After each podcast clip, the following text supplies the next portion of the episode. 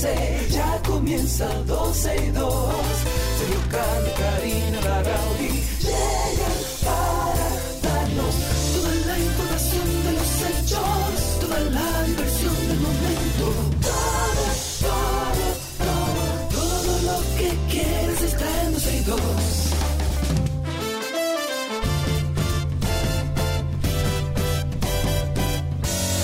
El reloj ya ha marcado las 12, ya comienza 12 y 2. Sergio y Karina Larrauri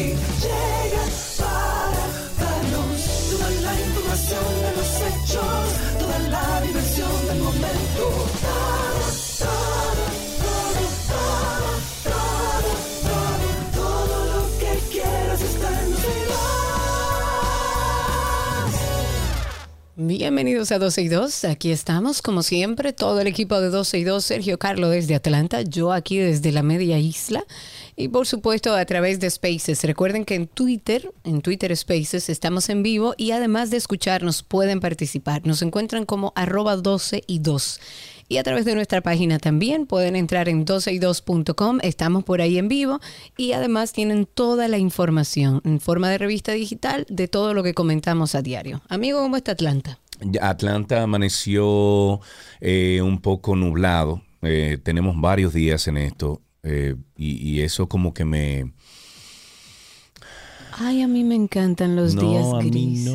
no, a mí no me es gustan un día los como días para No bajar la marcha. No, no, pero No es que cuando duran, calor. te lo, lo he dicho muchas veces aquí, que cuando hay varios días así eh, eh, nublados, que son grises, y duramos cuatro, cinco, seis, siete días así, yo me amargo, me amargo y todo me, ¿cómo es que eh, todo me hiede y nada me huele? Ay, no, hombre, Sí, si los sí, días sí, grises son tan hermosos. Por ahí en un programa de radio decían que tú y yo éramos grises, o sea que debería gustarte. no, Vamos nada. a empezar con las cosas que importan de verdad. ¿Qué está pasando en nuestro país? Era evidente que el PLD saliera en defensa de Danilo Medina. Pero por supuesto Eh, que sí. Claro, lógico, y es Mm, lógico. pero que tú pensabas, Karina, que yo no, yo tengo, yo tengo gente que todavía es leal Claro, a mí, claro.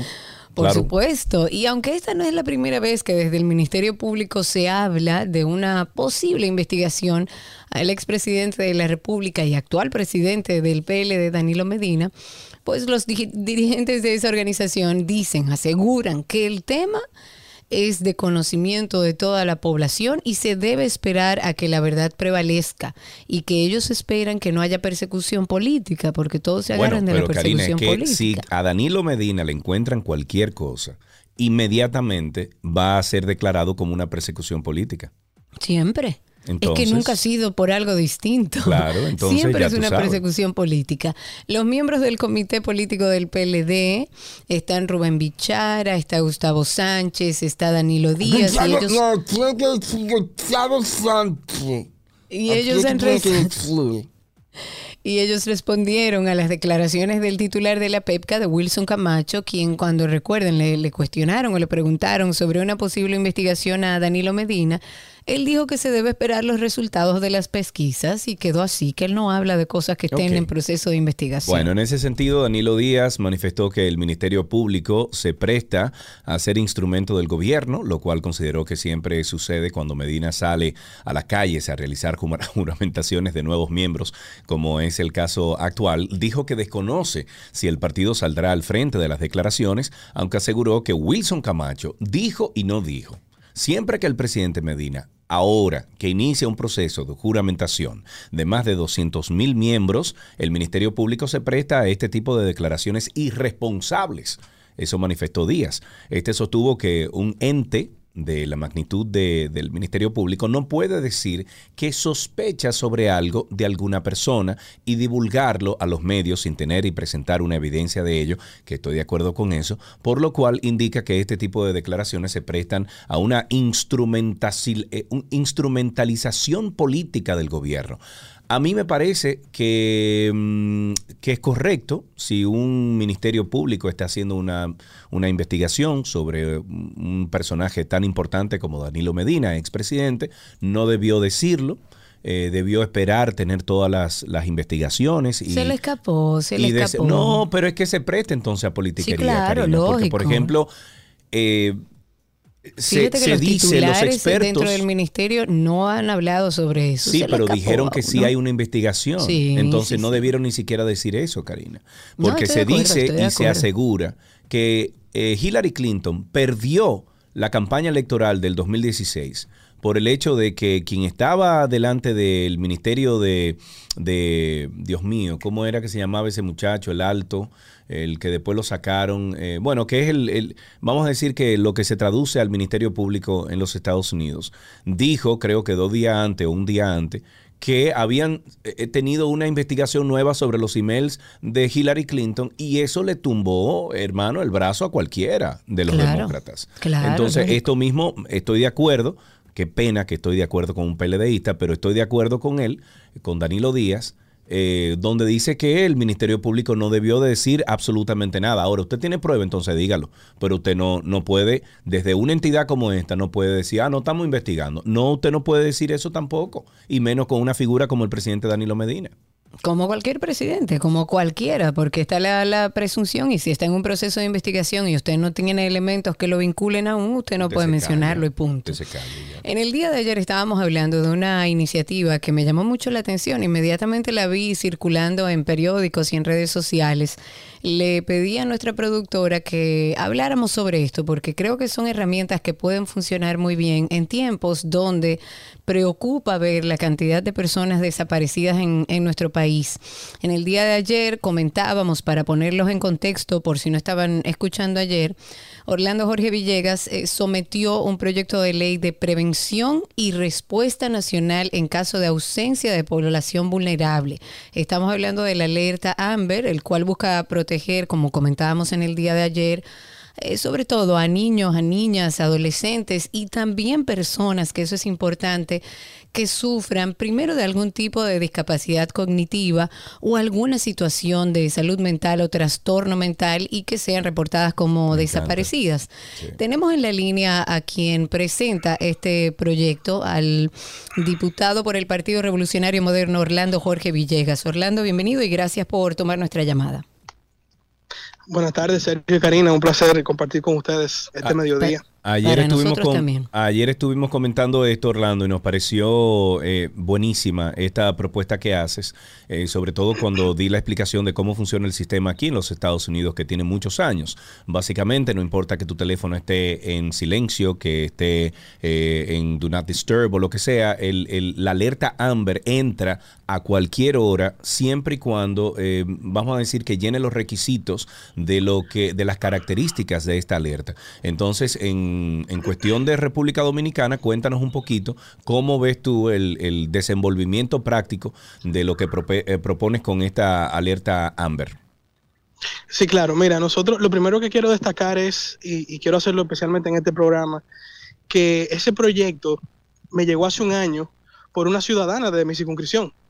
Una, eh, Oye, qué Niño, una, una abogada, eh, tenía años procurando que algún legislador, pues digamos, hiciera equipo con ella para presentar esta iniciativa en el Congreso Nacional.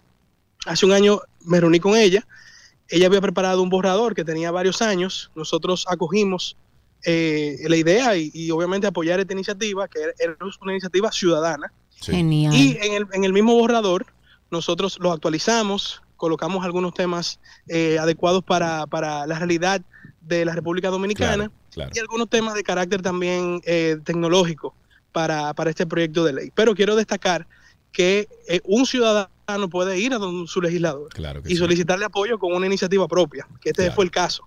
Digo, para eso están ustedes, para representar toda una comunidad, o sea que... Claro, Correcto. pero que poco, poco que- se integra la población y yo siempre he dicho que l- las soluciones están en el trabajo en conjunto de la población y quienes dirigen y encabezan el país, pero la población tiene que estar integrada y esta es una herramienta que hacía falta y hace falta en nuestro país, sobre todo en un momento como el que estamos viviendo.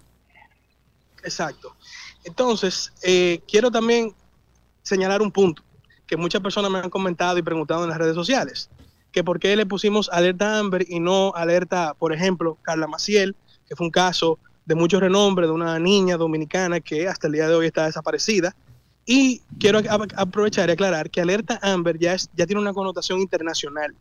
Porque no solamente en Estados Unidos, pero es como, Canadá, es como, perdón, México. Orlando, es como el 911. O sea, ya cuando tú oyes el Correcto. 911 por toda la publicidad que se le ha dado y toda la mención, pues a nivel mundial tú escuchas 911 y sabes que es una emergencia. La Claro. alerta Amber es igual en países como Estados Unidos y Europa, que se llama así y por eso me imagino que la aplicaron ustedes así. Exactamente. Nosotros pensamos un momento ponerle un nombre de algún caso sonoro en nuestro país, pero entendíamos que la uniformidad eh, ya a nivel internacional eh, mandaba a que aquí también se llamara igual, sobre todo porque un turista o hasta un inversionista que sepa que existe esto en la República Dominicana va a sentir mucha más confianza en venir aquí sabiendo que hay mecanismos de seguridad en caso de que pueda desaparecerse un niño o una persona de población Ok, vulnerable. ¿cuáles son las Ahora- características o requerimientos que va a necesitar una alerta Amber para poder eh, sonar en todos los teléfonos de República Dominicana? ¿Y cómo es que va a funcionar para aquellos que no conocen eh, el funcionamiento de este tipo de alertas? Bien, primero, el propósito principal de la ley es crear la brigada de alerta AMBER. Hoy día, ¿qué pasa? Usted sabe que si ah, eh, tiene una denuncia de una persona desaparecida, quizás en la primera puerta que va a tocar es la Policía Nacional a través de un destacamento, que luego se supone que va al Departamento de Desaparecidos de la Policía Nacional. El Ministerio Público también tiene un departamento para casos de personas desaparecidas. ¿Qué pasa, señores? Ninguno de esos dos departamentos tienen los recursos ni los mecanismos para llevar a cabo una investigación adecuada de una persona desaparecida. ¿Dónde están esos mecanismos? Nosotros no estamos diciendo aquí que hay que inyectarle necesariamente más recursos económicos. Estamos diciendo que esos mecanismos están en otros lugares dentro del Estado. Por ejemplo, Indotel, a través de las señales, Sí. El 911, las Fuerzas Armadas, la Dirección General de Migración, el Ministerio de Medio Ambiente y Recursos Naturales, el CONANI, otros lugares tienen cómo articular para que en este caso policía y ministerio público puedan mejorar sus- su capacidad de investigación. Por eso se crea la brigada. La brigada la preside el Ministerio Público conjuntamente con la Policía Nacional. Pero el Ministerio Público principalmente, ¿por qué? Porque es el órgano encargado de investigación dentro del Estado Claro. Dominicano.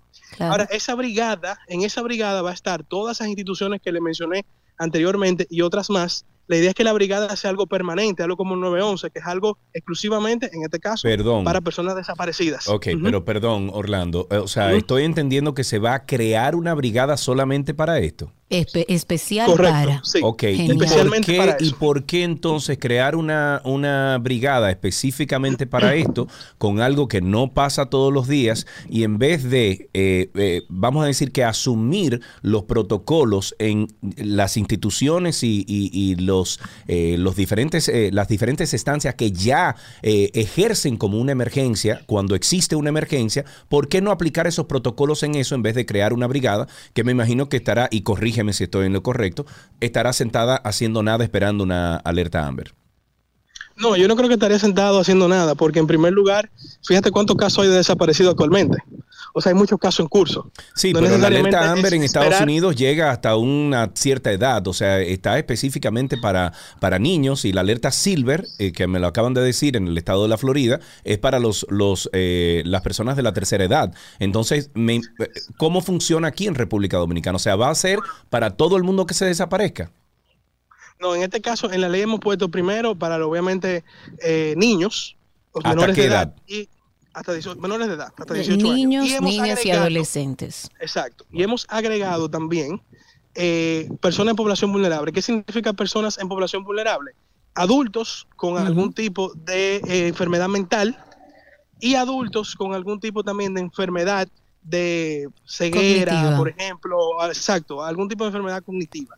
Hemos recibido en las redes eh, personas que nos están pidiendo que incluyamos a los adultos en sentido general, sin importar si tiene algún tipo de, de enfermedad o algún tipo de situación Es particular. que no es lo mismo. Vamos, Es que no es lo mismo. Yo, yo lo que siento es, y perdona que te interrumpa, eh, eh, lo que siento es que hay que delimitarlo, Claro. porque entiendo que los un hombre de procesos- 30 años, por ejemplo, que con todas sus capacidades, que se pierde claro. los días, señores, Y a no lo mejor significa que no se va a buscar a una persona, pero serían protocolos distintos. Estamos hablando de un grupo de personas vulnerables. Estamos hablando sí, de Cari, niños, pero de hoy en niñas, día de tú te pierdes, por ejemplo, tú que estás en, en todos tus cabales, te pierdes, vamos, eh, entre comillas, te pierdes pierde. Hay que esperar 24 horas, 48 horas antes de comenzar la búsqueda porque tú eres un Exacto, pero adulto. a eso me refiero. Eh, Exactamente. Estoy, estoy diciendo exactamente lo que acabas de decir. Es justamente que me parece más lógico que sea una población vulnerable, porque incluso, o incluir personas de cualquier edad que tengan, como lo están haciendo, algún problema cognitivo, algún problema o trastorno mental, porque evidentemente son personas que están en riesgo, no están en todas sus capacidades. Pero ya los adultos puede ser un proceso de búsqueda como el que se ha establecido hasta el día de hoy. Ahora, me parece prudente que sí sea un grupo de riesgo como lo estás estableciendo. Exacto, nosotros por eso en la ley que hemos querido establecer grupos de riesgo y los menores de edad. Estoy comentando, Claro. digamos, parte del feedback que uno ha recibido, ¿verdad? Sí. Eh, sobre todo en las redes sociales. Pero, estoy mirando un programa de radio, pero eh, para terminar la idea de lo que te explicaba, Sergio, eh, esa, hoy día, como hay esfuerzos aislados y no hay un esfuerzo coordinado entre las instituciones que te mencioné, por eso no eh, las investigaciones no se llevan adecuadamente. Entonces, la brigada lo que busca es unificar los esfuerzos unísonos en una sola unidad con representantes de otras instituciones, pero que los esfuerzos no sean aislados. Porque si tú te das cuenta, por ejemplo, las estadísticas dicen que las, las primeras 72 horas son clave cuando se desaparece, por ejemplo, un menor de edad o una persona en población vulnerable. ¿Qué, ¿Con qué herramientas se están trabajando ahora mismo en esas 72 horas en la Policía Nacional y en el Ministerio Público? Si tú lo analizas, hay- hacen falta muchas herramientas que, insisto, están en otras instituciones del Estado Dominicano. Lo que hay es que coordinarlas. ¿Por qué nosotros queremos coordinarlas a través de una ley? Porque se queda en el tiempo, no queda a, digamos, a juicio de un funcionario del momento o a juicio de una resolución. Las resoluciones administrativas la puede poner un funcionario hoy y mañana quitarla. Por eso queremos que perdure en el tiempo. Y muy importante que en esa brigada está, están la Asociación Dominicana de Empresas de Comunicación y Tecnología, que son la asociación que aglomera las telefónicas, y la Asociación Adora de Radiodifusores, para que ellos sean obviamente el canal de transmisión de las alertas, las telefónicas, a través de SMS o mensajería de datos, y en el caso de los radiodifusores, televisión, radio, y ya hoy día también eh, esos medios tienen sus medios digitales, pues también sirvan de canal de comunicación de las alertas de cara a la población dominicana. Bueno, ahí Instagram, te acabo de enviar el link para que también lo consideres. Instagram acaba de, de lanzar una herramienta también, Amber, eh, para geolocalizar. Por ejemplo, si tú dices se perdió un niño en Santo Domingo, bueno, pues eh, todos los teléfonos que estén ahora mismo en Santo Domingo y, y que tengan la geolocalización eh, dentro de la aplicación de Instagram puedan también recibir esa alerta. Te la mandé por si quieres contactar a alguien Perfecto. ahí. Sin embargo, a través de redes sociales ahora mismo y a unas cuantas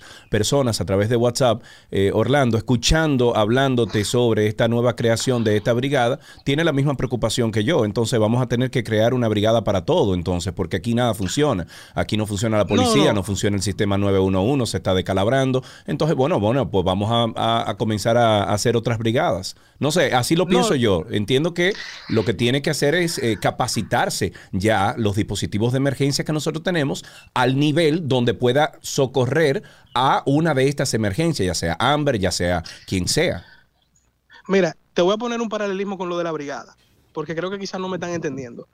El Comité de Operaciones de Emergencia está compuesto por varias instituciones, no nada más la Defensa Civil. ¿Entiendes? Entonces, esto es lo mismo, pero para estos casos. No estamos hablando de crear una institución nueva, no, no, no, estamos hablando de crear una brigada específicamente para estos casos. Ahora, que, que yo insisto, no tenemos hoy día los mecanismos adecuados por falta, entre otras cosas, de coordinación interinstitucional. ¿Y Yo te voy qué a te, poner eh, otro ok, dato. ¿y qué te, te, mm, eh, te- te frena a crear los mecanismos o la capacitación dentro de las brigadas de, de emergencia que tenemos actualmente para poder socorrer a una alerta Amber? ¿Cuál es, cuál es el impedimento actual?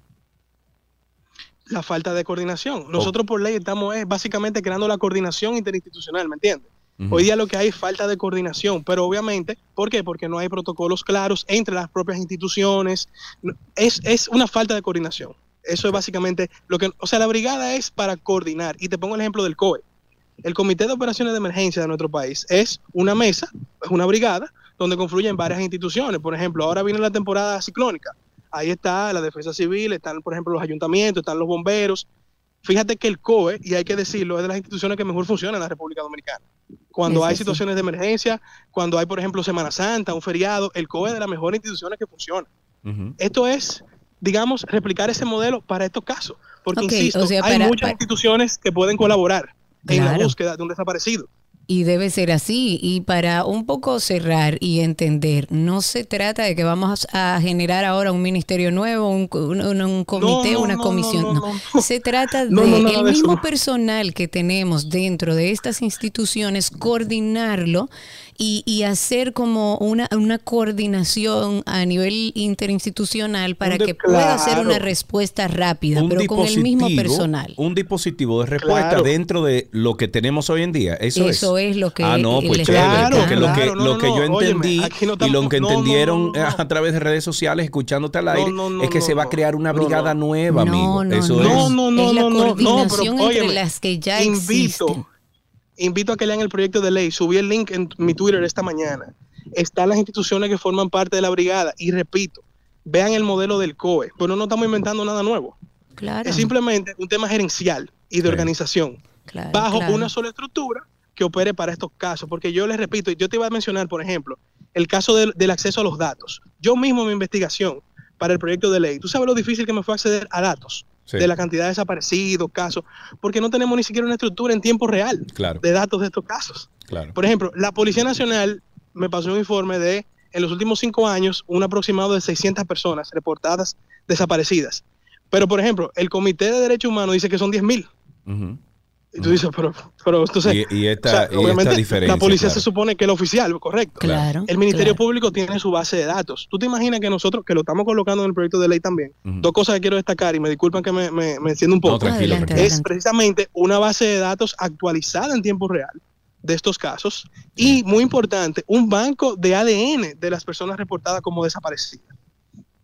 Porque es importante, Mm. ustedes saben que en distintos casos aparecen de alguna manera u otra alguna persona y hay que machar los ADN. Sí, y claro. todavía nosotros no tenemos ese, ese, ese banco de ADN de personas desaparecidas. Entonces, el proyecto es Bueno, bien pero, amplio. pero eso se puede conseguir con los familiares, con los papás, con las mamás, ¿no? Claro, pero de- claro, pero debe de, de existir un banco formal que lo maneje una institución del Estado y que esté al servicio de los propios investigadores. Mm. Entonces, yo le invito a que lean el proyecto, que es bastante, no digo amplio, pero es, es rico Sí, en todo lo que estamos proponiendo. Y repito, lo de la brigada, hago el paralelismo con el COE. sí. Es como el COE funciona en los casos de situaciones de emergencia. Aquí funcionaría esta brigada para estos casos. Ok, o sea, eh, para ya terminar el tema, eh, vamos a suponer que Karina y yo pertenezcamos a un dispositivo de seguridad de la República Dominicana. Se nos va a entrenar a Karina y a mí de cuando exista una alerta Amber, seríamos nosotros, o sea, Karina y yo, quienes responderíamos desde esa entidad. Correcto. Por ejemplo, imagínate que, que Karina sea de la Policía Nacional y tú seas de la Dirección General de Migración. Correcto. Y Pero Quizás. pertenecemos a la brigada de la alerta Amber dentro de la institución. Exacto. exactamente, ustedes son los representantes de, la, de, de esas instituciones en la brigada de alerta. Ahora sí hace sentido, amigo, si porque ahorita no, cuando lo mencionaste no hacía sentido para nada. Bueno, pero hablando no se entiende. me Claro, claro. digo.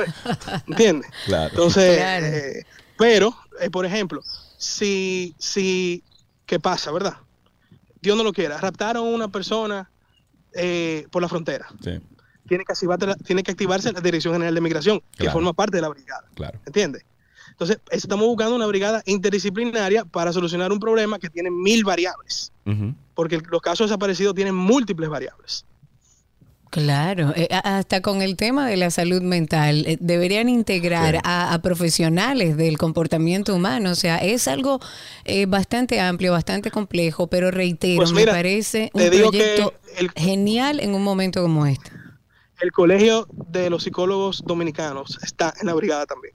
Qué bueno. Genial, Qué genial. bueno. Eso es chévere porque eh, para darle un ejemplo, aquí en Estados Unidos tú llamas, por ejemplo, a la policía. Sin embargo, tú- si tú le dices que hay violencia doméstica, sí, te mandan dos policías que son policías, pero te mandan uno o dos personas que están capacitadas O para lidiar policía dentro de la policía para para, lidiar con claro. ese problema. Ya entendí el, el- el- el- lo de la brigada. Mira, Orlando, Excelente algo que hay Orlando. algo, a- algo importante con relación a Estados Unidos. Acuérdense que el modelo norteamericano, al ser federal, cada estado tiene también su forma de ejecutar la Sí, alerta. claro. nosotros, y digo lamentablemente porque yo creo en la autonomía de, de las provincias, ojalá nosotros en, en el futuro nuestras, nuestras provincias ser más autónomas y no depender tanto del gobierno central, pero en lo que eso llega, por eso tenemos que crear esta brigada eh, con actores del gobierno central, porque nosotros no tenemos ni ayuntamientos fuertes que fueron un actor idóneo eh, en estos casos. Nosotros lo hemos incluido a los ayuntamientos porque, eh, bueno, el ayuntamiento también maneja informaciones y maneja casos de, de, situaciones que ocurren en las ciudades, en los municipios. Pero quiero hacer esa diferencia de que en Estados Unidos, al ser un sistema federal, cada estado tiene también su forma de operar, la alerta Amber, y en el caso nuestro estamos haciendo algo para todo el país. Perfectísimo. Eh, Orlando, la verdad, muchas gracias por terminarnos la información que comentábamos en el día de ayer. Ojalá y este proyecto avance dentro del Congreso y podamos tener una herramienta más para todas las familias que que, de, que se angustian en estos procesos sin tener muchas herramientas. Gracias, Orlando. Un placer hablar contigo. Gracias a ustedes por la oportunidad. Un abrazo. Ahí estuvimos conversando con el diputado por el Partido Revolucionario Moderno, PRM, Orlando Jorge Villegas. Eh, estuvimos hablando sobre este proyecto de ley de prevención y respuesta nacional en caso de ausencia de la población vulnerable. Alerta Amber se llama. Ojalá que se Hablábamos del COE y ojo aquí, porque justamente el Centro de Operaciones de Emergencia se informó que ya tiene listo su plan de contingencia, eh, revisado con las instituciones que forman parte, por supuesto, de ese organismo, como hablaba el mismo Orlando. Ellos están integrados, el COEF eh, lo forman varias instituciones. Ya fue enviado a la presidencia de la República y también se informa que en la segunda o tercera semana de junio se va a hacer un ejercicio con todas las instituciones que forman parte de ese centro, también algunas ONG, hay algunos organismos internacionales que también están incluidos que van a estar trabajando en ese ejercicio o simulacro.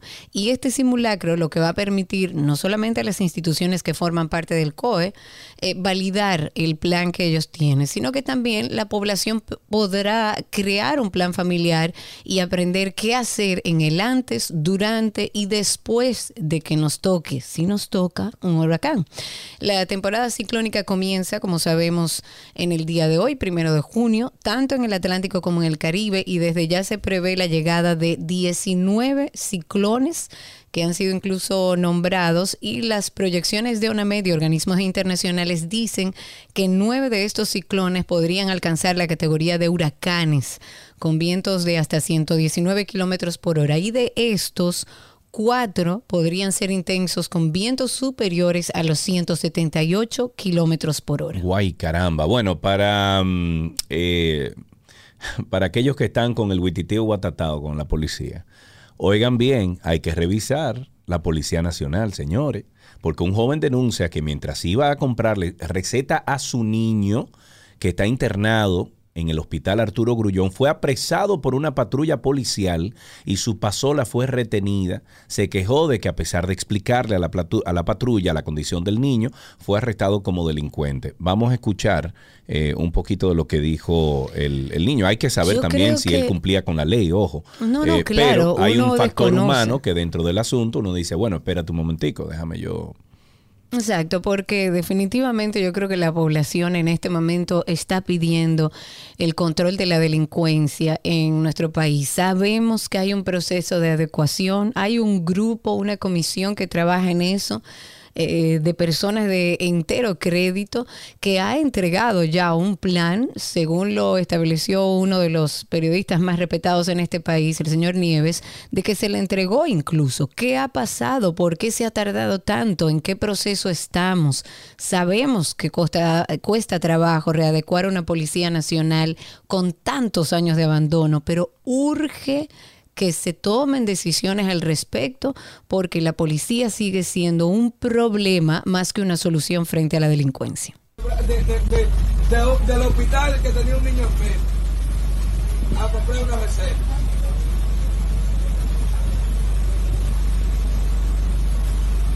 Comando, óigame. A mí se me importa porque yo me... ¿Qué es lo que pasa con usted? Michael. Tengo un niño interno en el hospital de niños desde el sábado. Eh, salgo casi a las 7 de, la mañana que bajé de allá a buscar algo a la casa para volver otra vez para atrás. Me agarra la policía por la planta de la pulga y me llevan al destacamento, me dejan preso, la pasola me la mandan para arriba y me mandan sometido como un delincuente. Y mire aquí donde estoy, que yo tengo que llevar una, una tenía que llevar una receta temprano al hospital de niños. Y mire cómo ando aquí, como un maldito delincuente. ¿Cuál es la situación con la pasola? Ahora la pasola está allá arriba en la mesa. ¿Cuál tenía que problema de la pasola? No, ellos la mandan para arriba, ni me explicaron nada, si tenía documentos ni nada. Ahora coger lucha con la pasola para allá arriba. Bueno, que es suyo. Anthony Gutiérrez Ulloa, Bueno, ahí tienen ustedes eh, lo que dijo este joven, como dije, o sea, si no cumplía con la ley, por lo menos el factor humano había que aplicarlo en este caso. En una nota curiosa, medio extraña, pero que quería comentarla, no sé si la leíste. Hay un hombre de 30 años, eh, este hombre tiene un trastorno bipolar y dejó su tratamiento médico para probar un, un tratamiento alternativo y se automedicó con psilocibina. Esto es un compuesto alucinógeno que se encuentra en Ah, algunos bueno. hongos. Pero oigan bien, pero tú dirás, bueno, hasta ahí nada, se puso a inventar. Pero el hombre preparó este té en el que hirvió estos hongos mágicos en el agua, lo filtró y luego se lo inyectó por vía intravenosa. Ah, bueno. Entonces, este señor empezó a sentirse mal, evidentemente, como con letargo, con ictericia, diarrea, náuseas.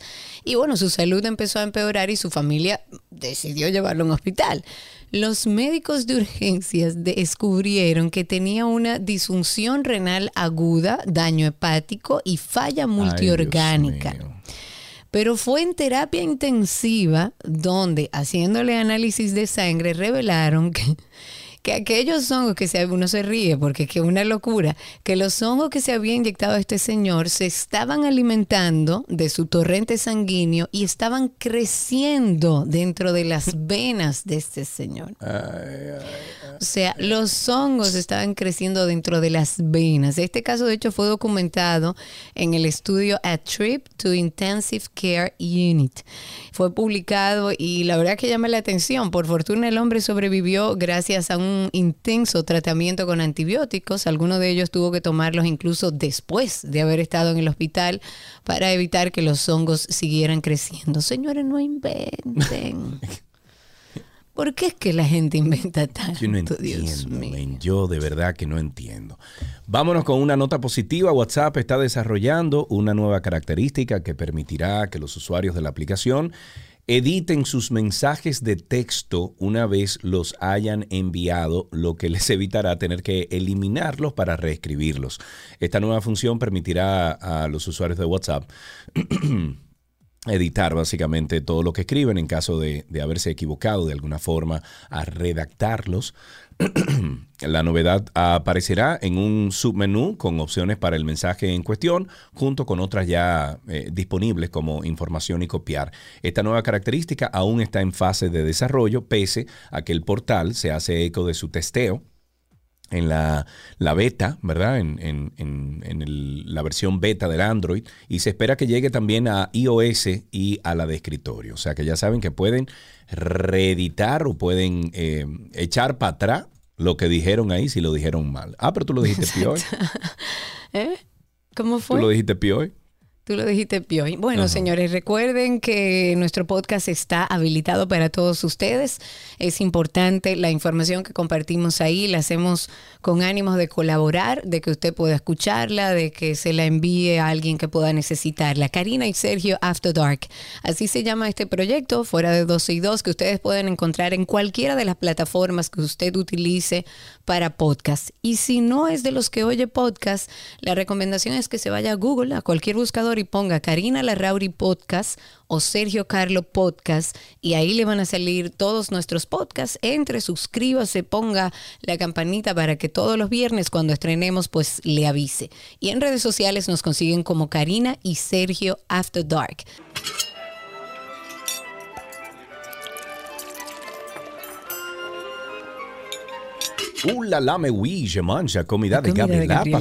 Bon mais ici, oui. mais Hola. Gabs. Hola, ¿cómo están? Tutto bene, tutto bene. ¿Cómo estás Qué tú, Gaby? bueno. ¿Todo en orden? ¿Todo en orden por aquí, por tus lados de la ciudad? Ay, qué bueno. Acércame los potes Sí. mágicos. Ve a ver. Ay, mira, poco Hazme tarde, pero, te- feliz. pero puedo hacer algo por ti. No, mentira, Por cierto, mentira. te Ya voy yo a lo consigo algo por. WhatsApp más tarde. Ah, por favor, eh, por favor. eh. Yes. Bueno, estamos en nuestra receta del día y continuamos esta semana de recetas con guineo. Hoy, ¿qué hacemos, Gaby? Lo primero que vamos a darle la bienvenida a junio. ¡Hola, Junio! Sorry, lo hago a propósito, de verdad. Sí, yo lo sé. Está muy bien. que- sí, sí, sí, lo hago a propósito para molestar, pero es chévere.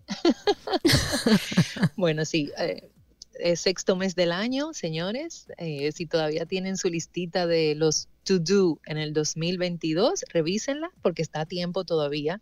Tiene seis meses por delante para cumplir sus objetivos de este año. Pues muy bien, vamos a seguir con esta semana de bananas, de guineo. eh, como muy bien decías al inicio de la semana, prácticamente todas son dulces.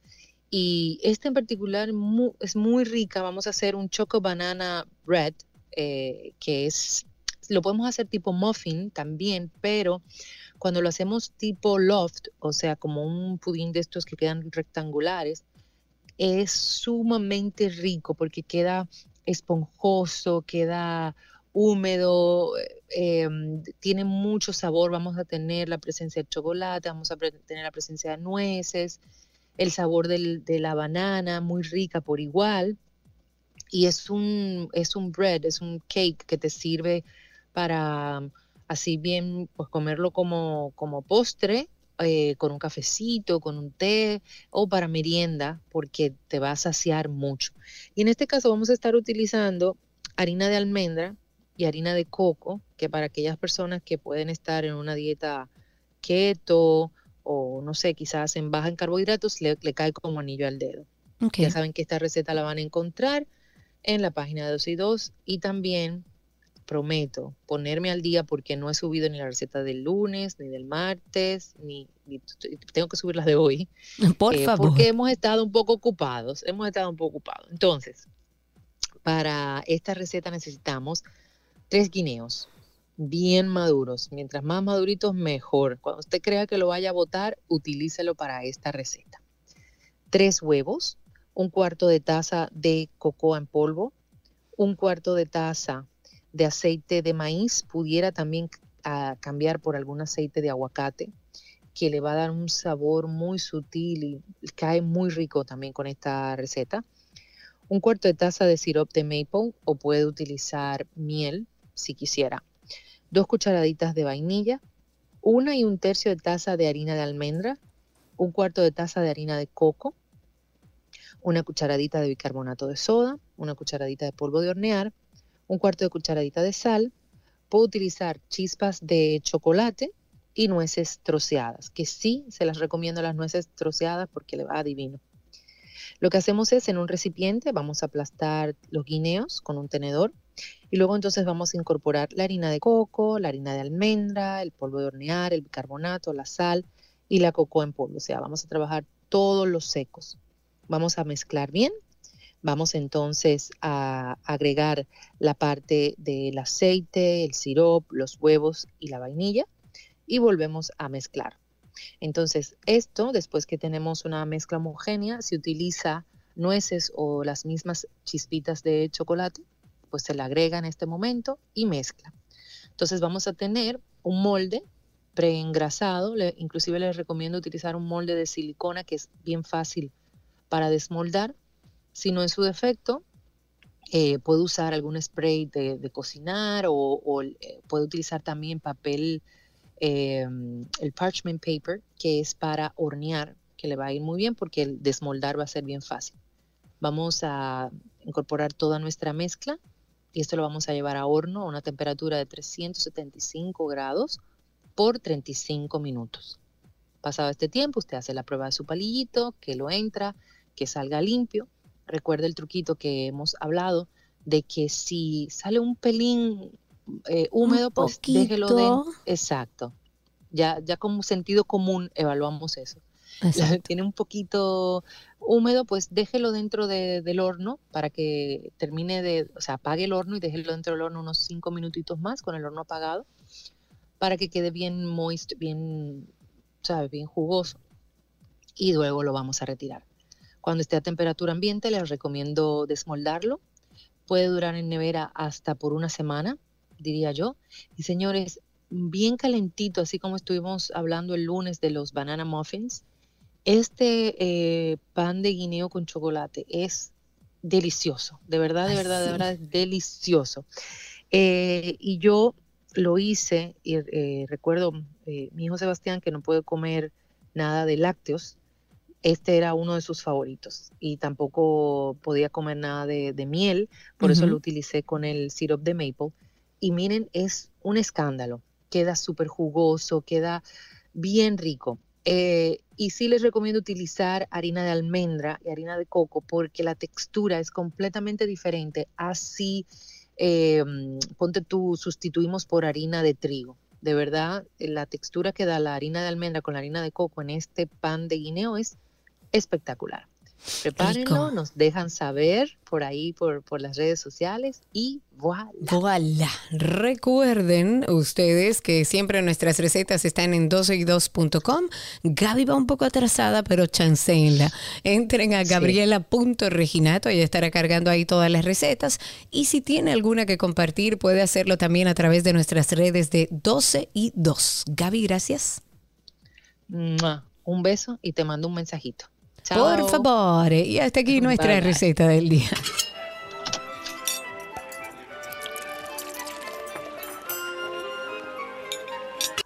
¿Qué aprendiste hoy? Llega a ustedes gracias a Pala Pizza, expertos por tradición.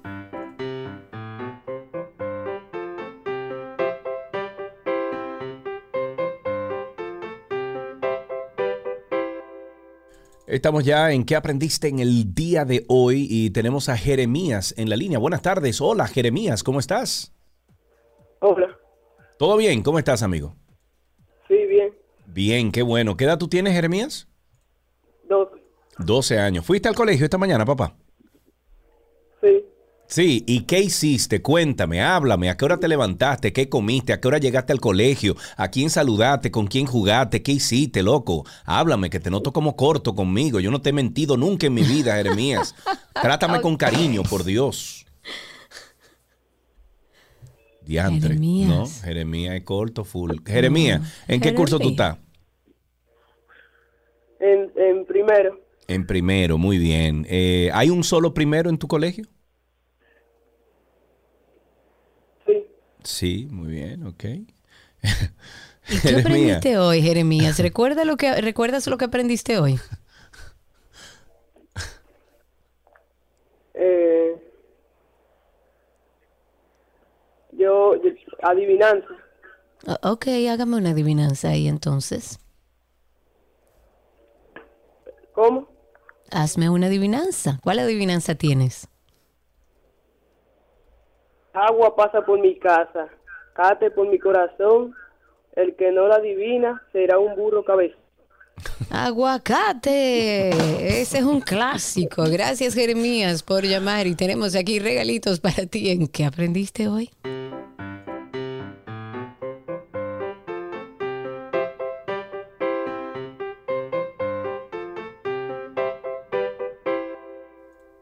¿Qué aprendiste hoy? Les llegó gracias a Palapisa, expertos por tradición.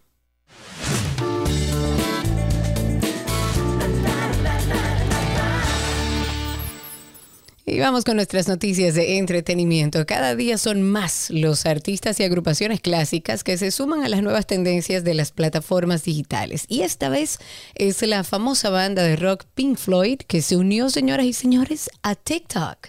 Esta agrupación hizo su debut en esta red social con la publicación de dos videos de dos grandes éxitos y ya cuenta con más de 15 mil seguidores. Este primer audiovisual muestra una pirámide giratoria al ritmo de su canción Breathe, mientras que el segundo clip corresponde a un video en el que suena de fondo su icónica canción Another Break in the Wall. Con la llegada de Pink Floyd a TikTok, los usuarios podrán crear videos con los sonidos oficiales de esta banda mítica, conocida, clásica, y además podrán acceder a cada una de las canciones de los 15 álbumes de estudios de la banda de rock. Entre las canciones que podrán disfrutar dentro de la eh, plataforma están Money, está eh, eh, Wish You We Were Here, bueno, entre muchas otras. Además de aparecer en TikTok Sound, la banda publicará regularmente contenidos de videos exclusivos para esta red social. Así que los fanáticos de Pink Floyd ya saben que están en TikTok.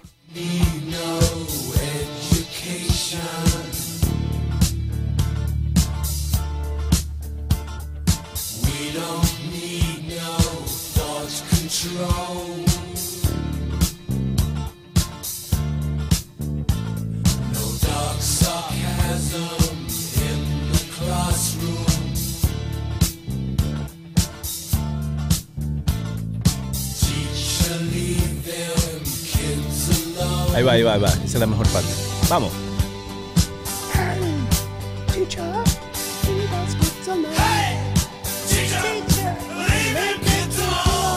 Señor, eso Qué es un himno, canción. eso. El jurado terminó su segundo día de deliberaciones sin llegar a un veredicto sobre las acusaciones por difamación de Johnny Depp contra su ex esposa Amber Heard tras su volátil e infeliz matrimonio. El jurado civil de siete miembros escuchó los argumentos finales el viernes y deliberó durante unas dos horas antes de entrar en receso por el fin de semana largo, por el feriado del Día de los Caídos en, en Guerra.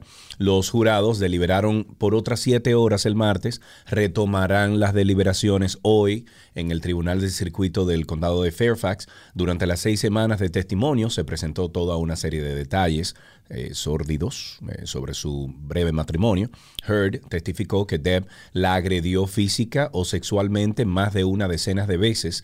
Durante sus declaraciones, Deb testificó que él nunca golpeó a Heard, que ella inventó las acusaciones de abuso y que fue ella quien lo atacó físicamente en múltiples ocasiones. Ahora pasamos a la experta en el caso de Amber Heard y Johnny Depp, a ver qué otras eh, cositas se nos escapan al momento de, de esta noticia. Adelante, Karina. No, no se te escapa nada. No, nada. Estamos todos los que estamos siguiendo el juicio casi muriéndonos de ansiedad. Hemos dejado todo. Los tweets son muy graciosos porque desde ayer estamos esperando el veredicto, lo que debería ser el veredicto final. Tienen como máximo, si mal no recuerdo, hasta mañana jueves, o sea que entre hoy o mañana estará el veredicto final. La actriz y productora Carla Fatule, nuestra amiga Carla Fatule, ha dado a conocer que atraviesa una difícil situación de salud. Ella estuvo con nosotros el día del, en el especial del Día de las Madres. Conocía yo de esta situación, pero no se comentaba al aire eh, por respeto, pero ella lo ha publicado a través de sus redes y la verdad han sido difíciles estos días para la familia. Ella reveló en su post, en su cuenta de Instagram, que desde hace 13 días experimentó una extraña hinchazón en su cuerpo y su vida ha dado un giro del cielo a la tierra. Ella no ha revelado qué tiene, pero sí adelantó que se ha sometido a múltiples estudios e informará pronto los resultados. Mientras tanto, está en tratamiento. Dice que está muy emocionada, que es un día a la vez, aprendiendo a tener paciencia, que ya empezó su tratamiento y que pronto va a poder ver a sus hijos después de tantos días. Dice ella que le envíen todas sus buenas energías.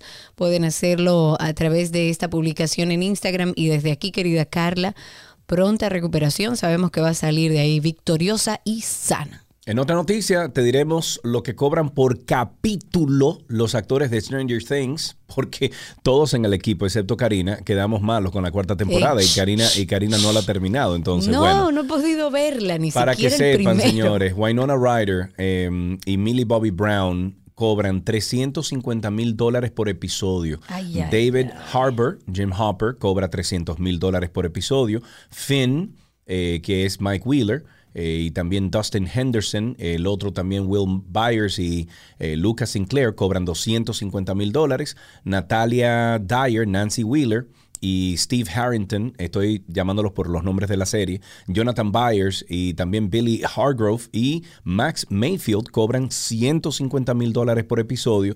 El desenlace de la cuarta temporada tendrá lugar el próximo primero de julio y llegará en una doble entrega de dos capítulos y finiquitió la cuarta Ay, temporada. ay, Dios mío, ¿qué uno hace cuando se terminan series como esa? Por yo lo que, no entiendo es por qué me dividen la cuarta temporada y esperan de que un mes y medio, dos meses para... la- Eh, mi hermano, ponga el episodio ahí. Es eso lo que quieren, es eso lo que quieren, tenerte ahí. Disney lanzó el primer tráiler de Pinocho o Pinocchio, la película de imagen real dirigida por Robert Zemeckis que llevará una vez más a este clásico a la pantalla. Es una adaptación que verá la luz en Disney Plus. Va a ser el próximo 8 de septiembre y que cuenta con Tom Hanks en el papel de Gepetto. Recuerden, el padre del muñeco de ¿Gepetto madera. o Gepetto, Karina? Gepetto, Gepetto. En español, Gepetto. El padre del muñeco de madera, recuerden, a quien el hada azul convierte en un niño de carne y hueso en este adelanto por lo menos. Pinocho supone el que será el primer remake en imagen real desde que la Casa del Ratón estrenara Mulan en el 2020, sin contar la reinterpretación, por ejemplo, de 101 Dálmatas con Cruella un año después. Pero también supone como el reencuentro entre Hanks y Zemeckis, con quien el este oscarizado actor ya trabajó en Náufrago y en Forrest Gump. Este adelanto de un minuto y 42 segundos muestra a Hanks ya convertido en mientras trabajaba sin descanso al incesante sonido de la multitud de relojes de Cuco que lo rodeaban en su taller. Esto acompañado por su gato, el carpintero se encuentra puliendo los detalles de su último trabajo, una marioneta de madera que lleva unos guantes blancos y un peto rojo. Starlight, star bright. First star I see tonight. I wish I may. I wish I might. Have the wish I wish tonight. When you wish upon a star. Señores,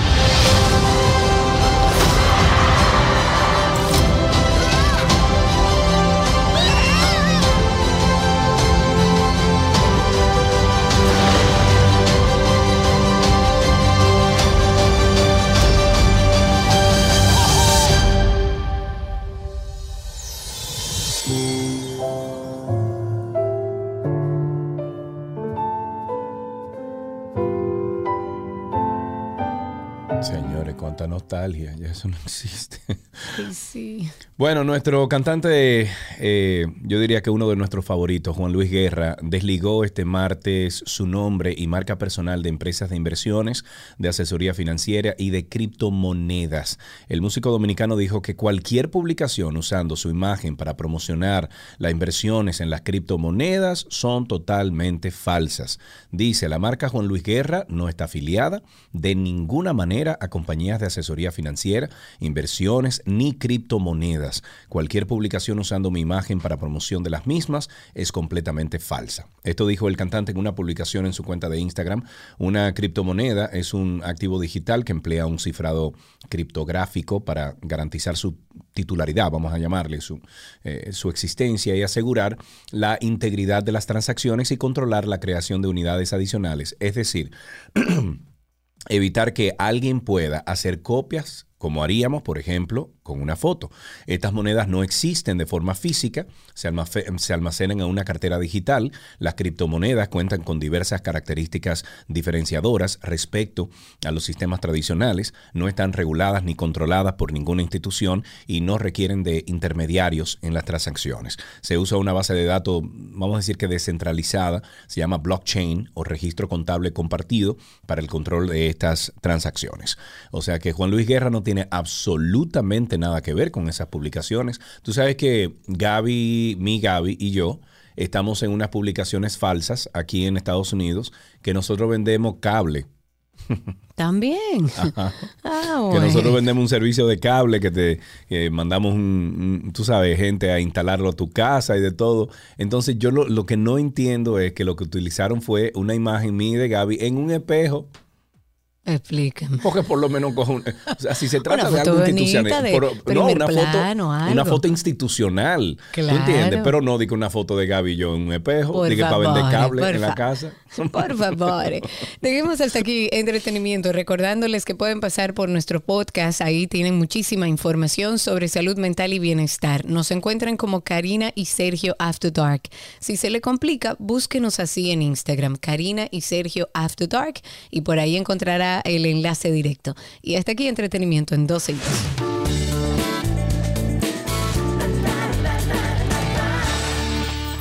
Mejor de la web llega a ustedes gracias a Aeropack, mi courier.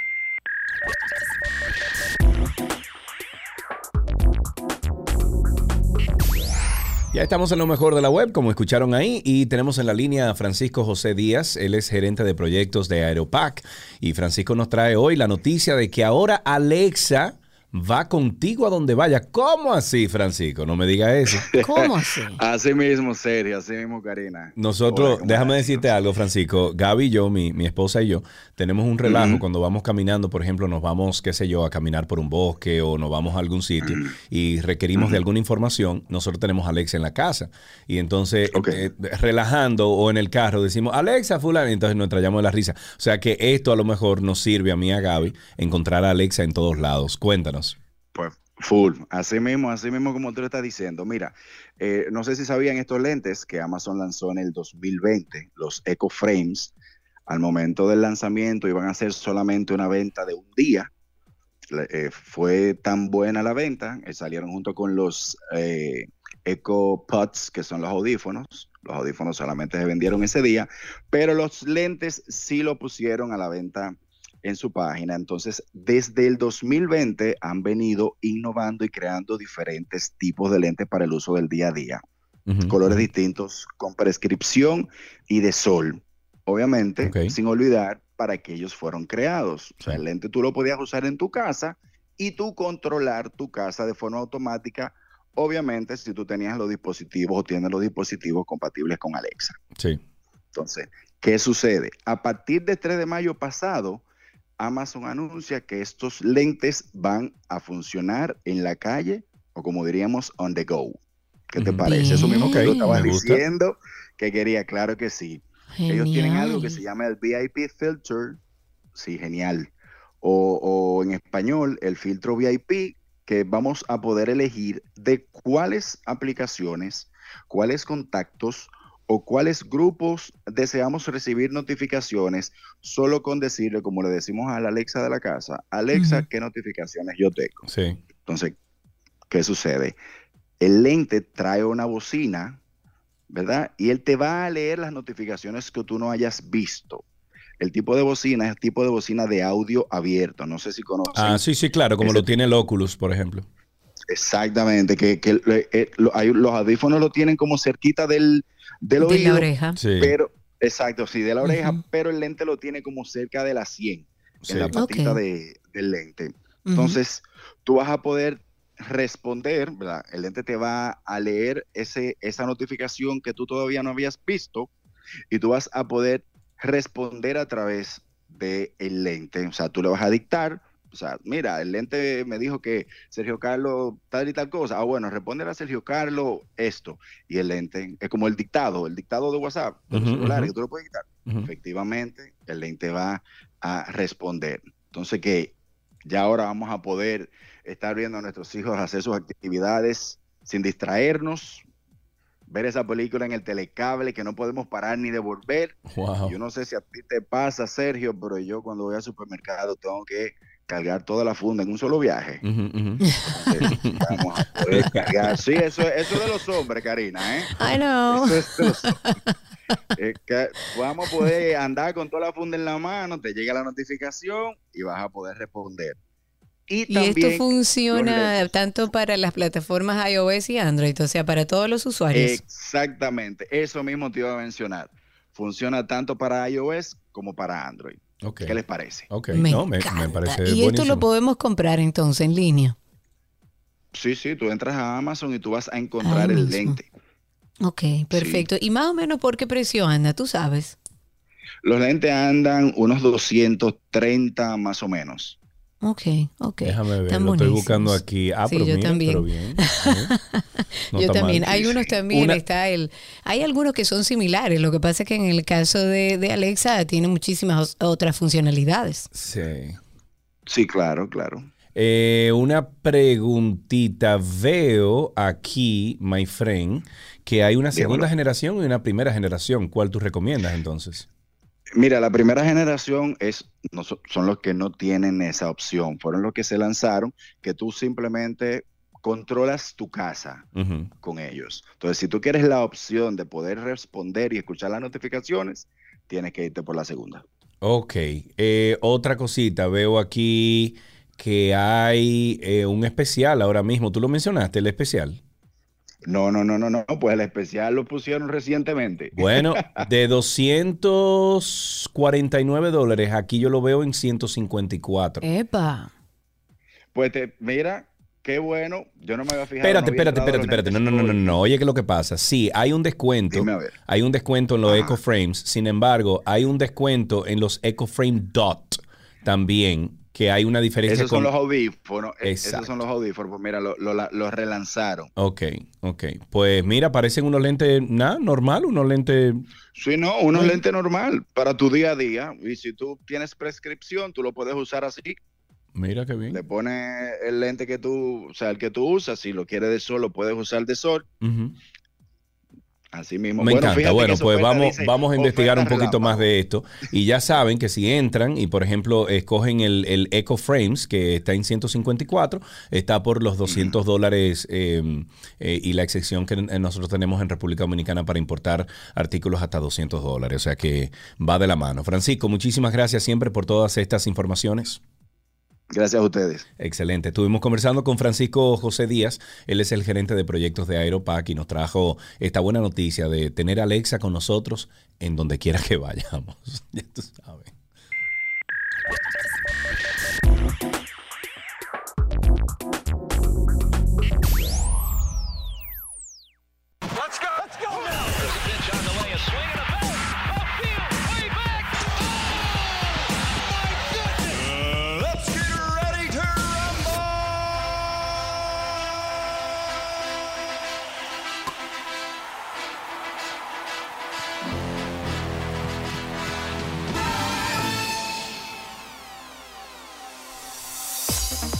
Aquí estamos en Deportes en 12 y 2. Arrancamos con tenis. Rafael Nadal se impuso ayer 6-2, 4-6, 6-2, 7-6 a Novak Djokovic en otro duelo memorable entre los dos laureados tenistas. ¿La viste esta competencia, no? No, hombre, me he perdido de todo. Bueno, esto fue para instalarse ya en las semifinales del Abierto de Francia. Y con esta victoria, pues Rafael Nadal, este español, se acercó otro paso a la obtención de lo que sería su décimo cuarto campeonato en este torneo del Grand Slam sobre canchas de arcilla. Con ello, eh, extendería ya además su récord con su número 22, cetro número 22 en las grandes citas. El encuentro comenzó un poco después de las 9 de la noche del martes y concluyó más de cuatro horas después. Es decir, arrancó en mayo y terminó pasada la una de la madrugada del primero de junio. O sea que duró más de un mes jugando. Y se divertirá. Rapapa. Ok, una noticia de voleibol. La selección de Estados Unidos derrotó por 3-0 a la República Dominicana. Esto fue el primer partido para ambos equipos en la Liga de Naciones de Voleibol Femenino, cuyo pool 1 comenzó hoy en Brookshire, eh, en Estados Unidos. Y conforme avanzó el partido, Quake decidió dejar en la banca a las hermanas Bragelin y Gineiri Martínez y abrió espacio para jugadoras jóvenes como Bielka Peralta y Stephanie Rabbit, así como a Gina Mambrú, mi querida Mambrú, que retorna al escenario internacional, aunque con efímera participación en el tercer set. Mañana, 2 de junio, República Dominicana se enfrenta a Canadá a las 12 de la medianoche, o sea, hoy a la medianoche de mañana. En otra noticia de voleibol, República Dominicana competirá por primera vez en un campeonato mundial de playa con las jugadoras eh, Jubilé Payano y Gineiri o Gineiri Rosario en la edición de Roma que se disputará del 7 al 20 de junio. Y estoy citando, dice, queremos resaltar la felicidad que siente el programa de selecciones nacionales de voleibol de playa al lograr clasificar por primera vez a un equipo para el mundial de esta apasionante modalidad. Eso anunció este martes la Federación Dominicana de Voleibol. Payano y Rosario obtuvieron la medalla de bronce y con ello su pase al Mundial durante el clasificatorio de abril, eh, esto fue abril pasado, en la provincia dominicana de la Altagracia, en el este. Las jugadoras dominicanas entrenadas por Alejandro Mazú, ocupan el puesto número 45 en el escalafón mundial. ¡Wow! El Mundial de Voleibol Playa de Roma, inicialmente previsto para el 2021, fue aplazado para este año debido obviamente a la pandemia del coronavirus. En otra noticia, en este caso olímpica, el velocista Alexander Ogando ha ratificado su supremacía en los 400 metros lisos después de alzarse ayer con los máximos honores en el Golden Spike de la República Checa. Este oriundo del San Juan de la Maguana ha logrado frenar el, cronómetro en 45.37 segundos para quedarse en el primer puesto, dejando atrás al neerlandés Liemarvin Bonevacia, que tuvo un tiempo de 45.55, y también al danés Benjamín Lobo, que tuvo 45.90. Y dijo, gracias a Dios las cosas este año han estado saliendo bien. Creo que hoy, o sea, ayer, pude conseguir mejor tiempo, pero lo importante fue que ganamos. Eso habló este atleta de solo 22 añitos. El dominicano Al Horford de los Celtics de Boston sigue siendo noticia en la NBA, especialmente debido a que su extraordinaria postemporada, en la que ha sido pieza clave para la tropa del Garden, haya alcanzado la anhelada final de la liga. De acuerdo con un reporte publicado por Brian Robb de Massive Life, los Celtics pagarán a Horford 26.5 millones de dólares tope al que llegaría su equipo conquista eh, si conquista la corona, sin importar el resultado de las finales contra el Golden State Warriors. Este veterano no necesitará esperar mucho para asegurar ese gran número de 26.5 millones de dólares en salario. Eh, fuentes de la liga indican que Mass Life, que los Celtics traerán de vuelta a Holf- o Horford y le garantizan por completo los 26.5 millones, sin importar lo que ocurra en las finales de la NBA, luego de una sensacional campaña regular para el jugador de 35 años, seguida de una de las mejores postemporadas de la carrera. Eso señaló Rob en su reporte. A lo mejor este verano me topo de... eh, yo vi a Al, creo que en el 2020, antes de, la, de que empezara como la, tempo- la, la pandemia, eh, y conocí al chiquito de él, que ya está grandísimo. Claro. Eh, y él, bueno, él tiene una casa cerca de aquí, donde la mamá de él también vive cerca de aquí. Y él tiene una casa ahí con Amelia, muy chévere. Y siempre vienen a pasarse la, la postemporada aquí. O sea, cuando él no está jugando, él viene para acá.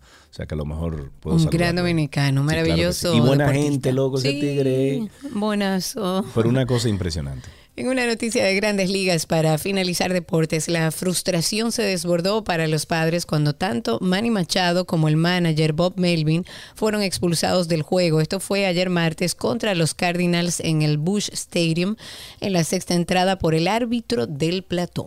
Momentos antes, Machado había sido golpeado en un tercer strike canta- cantado por segunda vez en el juego para terminar la entrada. El toletero de los padres tiró su equipo con disgusto. Sigal, luego de intercambiar algunas palabras, expulsó a Machado y Melvin poco después. Y con esto finalizamos estas noticias del mundo deportivo aquí en 12 y 2.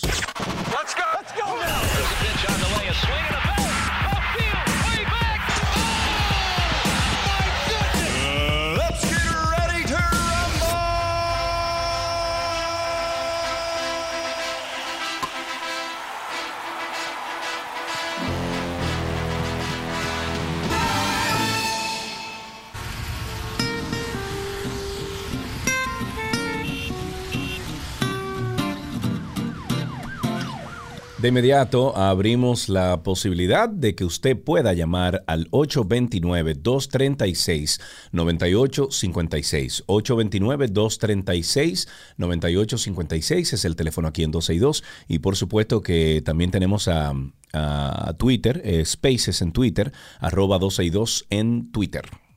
Cuéntenos cómo está la calle, cómo está el tránsito y el circo. Recuerden que entrar a nuestro en vivo a través de Spaces en Twitter es muy fácil. Solamente tienen que buscarnos en la aplicación original, en la nativa de Twitter, como arroba 12 y 2. Y cuando entre va a haber un circulito ahí, clique encima y así nos escucha en vivo. Y si quiere participar al aire también puede hacerlo. Eh, comentar algunas cosas en lo que entran las llamadas. El Partido Alianza País ha denunciado que el mercado nuevo de la avenida Duarte eh, de nuestra capital está sumido en el caos, el abandono y la suciedad por la falta de atención de las autoridades municipales y nacionales. Y se ha quejado o se han quejado a través de ese partido eh, con el equipo de coordinación de Al País de la circunscripción 3 del Distrito Nacional que dice que desde la apertura de esta plaza en 1973 no ha recibido la atención de las autoridades, que no sea para la recolección de los arbitrios por parte del ayuntamiento y por supuesto el soborno y el macuteo que realizan muchas administraciones que ha tenido el mercado, policías inescrupulosos y demás. Eso es parte de, de, de, la cultura dentro de ese espacio. El equipo de dirigentes dijo que más que un mercado de productos alimenticios, el mercado nuevo de la Duarte se asemeja a un gran vertedero porque no se realiza de manera adecuada la recolección de los residuos, además de la sobrepoblación, debido a que hay más de 7 mil puestos y se ha calculado en más de 20 mil vendedores que comercializan con productos. Ahí tenemos la primera llamada, tenemos a Rey en línea. Buenas tardes, Rey, cuéntanos. Buenas tardes, ¿cómo están ustedes, muchachos? Estamos vivos, hermano. Cuéntanos de ti. Qué bueno. Mira, yo me siento apenado, decepcionado y avergonzado de mi país, sobre todo de esta clase política. Uh -huh. Miren, muchachos, ¿cómo es posible que una niña de cuatro años muera porque los medicamentos que ella usa, usaba, era de alto costo, donde hay una unidad que no funciona? Porque el, el, ellos se cansaron de dar patas y siempre lo ponían que, que, bueno, no le contestaban. Y a los pocos días, dos días después, anuncian que reparten cientos de millones de pesos para un bono de las madres, dándoselo a las gobernadoras, a los políticos, que tú sabes que se lo van a repartir entre los primos. Para que hagan campaña, proselitismo. Eh, entonces no, no, hay dinero para que esa niña sobreviva. Por Dios, qué maldito país que estamos nosotros viviendo. Mm. Dios mío.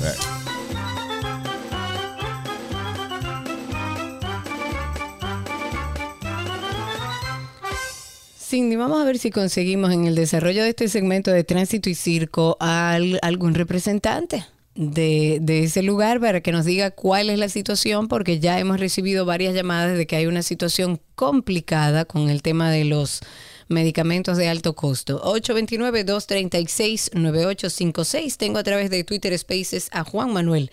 Adelante, Juan Manuel, que estás hace un ratito ahí con la mano levantada. Cuéntanos. Buenas tardes. Eh, ¿Me escuchan bien? Perfectamente. Excelente. Saludos para Sergio, Karina y todos los demás que están como oyentes en este espacio. Gracias. Eh, yo quiero, yo, yo tengo una queja denuncia, eh, pero lo voy a hacer breve, porque yo sé que el tiempo de radio es limitado. Y es con relación a unas declaraciones que dio el señor García, el director de migración, con relación al hoyo de fríos aquí en Bávaro. Uh -huh. Yo soy un ingeniero civil, tengo muchos años viviendo aquí, de hecho compré mi casa aquí, trabajo con, en el sector de la construcción y es muy desafortunado el comentario que hizo el señor García sobre esa ¿Cuál fue el comentario dice, para poner a la audiencia en contexto? Él dice que el hoyo de fríos es la parte o la zona más peligrosa de República Dominicana. Literalmente él dijo que es la esquina más peligrosa. Yo, Del país, que venga aquí al lado de la Puya, que hay un barrio que no se puede ni decir su nombre. Correcto. Categóricamente yo refuto y le digo mentiroso al señor García, el director de migración, que se enfoque en la mafia que hay en, el, en, en la frontera, que se enfoque quiénes son los que están haciendo la el muro fronterizo, que se enfoque la mafia que hay de europeos, de venezolanos, de colombianos, de chinos, que se enfoque en todo eso, que principalmente se enfoque también en localizar las, los prosenetas que están aquí en Bávaro, Punta Cana y Veró. Es una falta de respeto y una desconsideración a lo que vivimos aquí, a lo que ganamos eh, con el sector turismo y principalmente violando a la niña linda del gobierno, que es el turismo. Gracias y válida tu denuncia queja 829-236-9856 y a través de Twitter Spaces tenemos a nuestro querido Luis, el campesino. Adelante Luis, cuéntanos. Estoy cansado. ¿De qué? ¿De qué? Karina, ¿sabes qué me pasó? Que yo me he comprado un carrito nuevo Ajá. Y, y, vengo por aquí, por la Duarte, y digo, y contra, déjame cortar para caer a Arroyo Hondo. Tú sabes que por el, por el, por el mercado, son dos cosas que voy a decir para que no me vaya a cortar en este. Entonces, Dile para allá. Cuando tú, no pienso que tú hayas entrado por ahí porque es un desastre. Entonces, cayó una agüita y yo llegué a mi casa y, y es que el, el, el sucio que hay, la multitud de gente cuando cae un agua porque no limpian el mercado ese de, de la el que está ahí en el principal. Entonces, cuando tú coges de la Duarte derecho para atravesar y caer a Arroyo Hondo, atraviesa el puente de Villamella, todo eso por ahí, y cae a, a la calle del zoológico. Uh -huh. Mira, eso era un lodazal tan fuerte, no lodazal, sino basura ligada con con todas esas cosas y el carro se me volvió un disparate. En otro orden, estuve haciendo un estudio eh, en, el, en el elevado de Boca Chica, muy bonito, muy estratégico, pero pienso yo que si yo fuera el presidente, yo mandara a trancar a los que lo comenzaron a hacer, que fue en el gobierno del PLD, y a los que lo terminaron en el gobierno de, de ahora. ¿Por qué? Porque ellos ancharon, que ellos lo que tenían que hacer era anchar la avenida. Ah, no. Pusieron un elevado, ahora todos los otros elevados, el que está en Boca Chica, allá donde está la estación, y otros elevados que hay unos cruces por debajo. Este que hicieron último, yo pienso que se gastaron el dinero del Estado sin necesidad. Yo mandar a trancar a los que lo comenzaron y a los que lo, te- lo terminaron.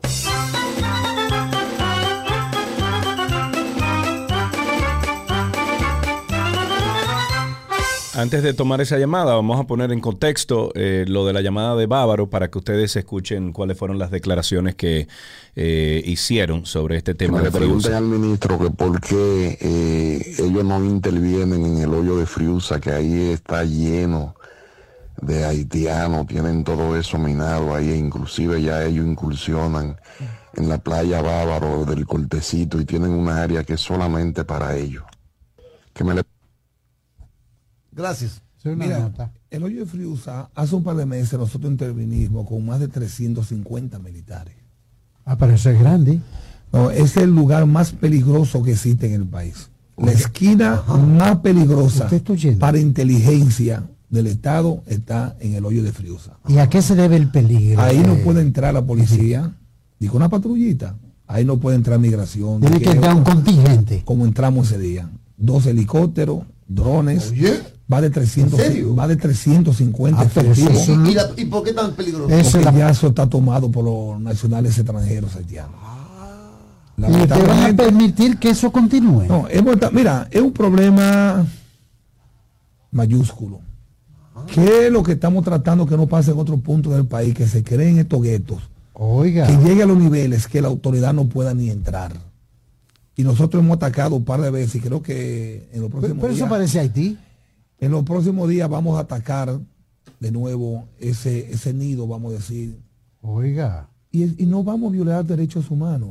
Vamos a ver cuáles ilegales estén ahí, cuáles delincuentes están ahí, los vamos a sacar del país. Bueno, ahí tenemos una llamadita. El viajero está en línea. Buenas tardes. Hola. Buenas tardes, Sergio y Karina. Adelante, mi querido.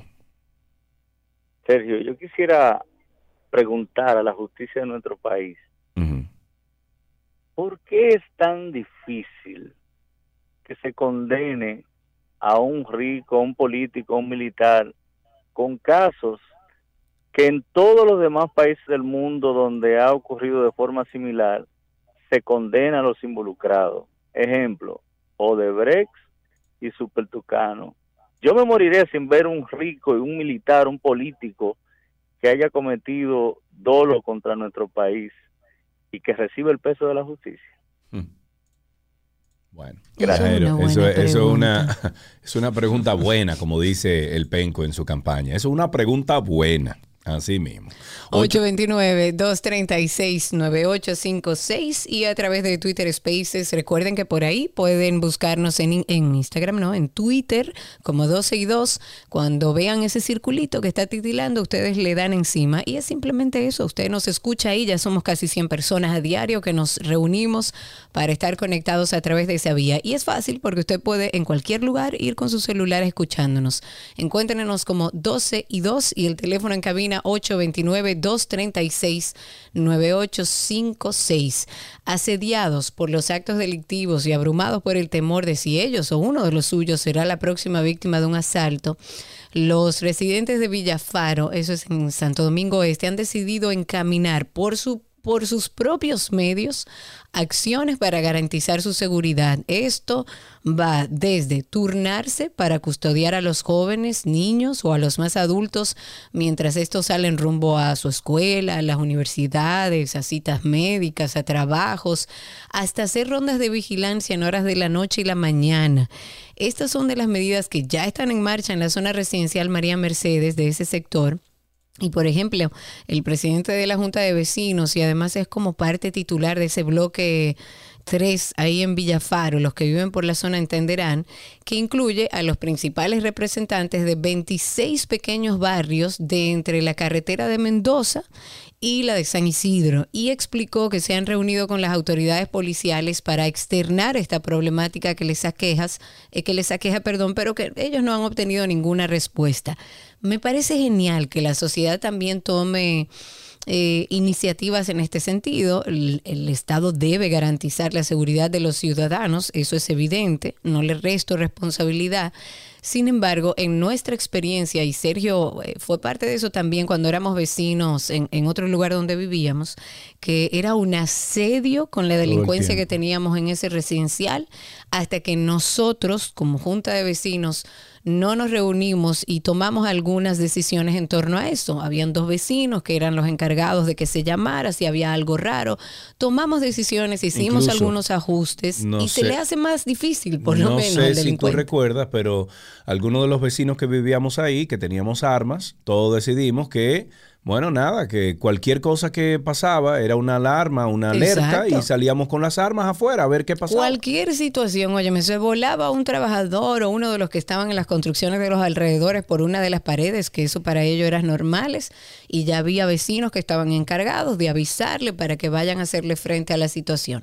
Yo creo que la sociedad también debe empoderarse, tomar decisiones al respecto, pero es evidente que el, el- el Estado dominicano, el gobierno dominicano, tiene una deuda con la seguridad ciudadana. Tenemos ahí a César en línea. Buenas tardes, César. Buenas tardes, hermanos. Adelante. Feliz de que Alan haya vuelto, ¿verdad? Porque Alan, Alan estaba en un picoteo, pero ya volvió. no, pero una cosa terrible, que boroné, que boroné. Claro, todos lo hacemos. Señores, un pensamiento. ¿Y qué? O sea, nosotros, yo particularmente, que voté por el cambio, pensando, ¿verdad? Estamos huérfanos. Huérfanos porque tenemos una frontera que no es frontera. Eh, la inseguridad ciudadana, las leyes de tránsito vuelto etcétera. Eh, señores, el presidente no le interesa es, ¿qué, qué es lo que le interesa? Eh, negociar, porque aquí no se ha hecho nada. Este país sigue igual que hace tres años, y cuidado si peor, ¿eh? Cuidado si peor. No veo que haya ningún interés por querer avanzar y, y poner en orden este país.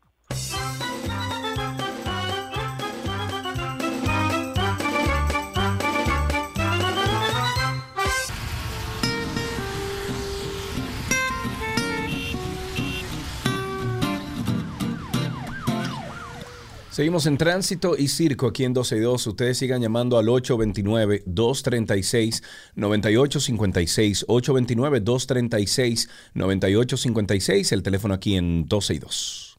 Cuéntenos cómo está la calle, el tránsito y el circo. Tengo, a ver, tengo a Héctor a través de Spaces. Héctor, inmediatamente habilita tu micrófono para que te escuchemos al aire. Cuéntanos. Adelante, Héctor.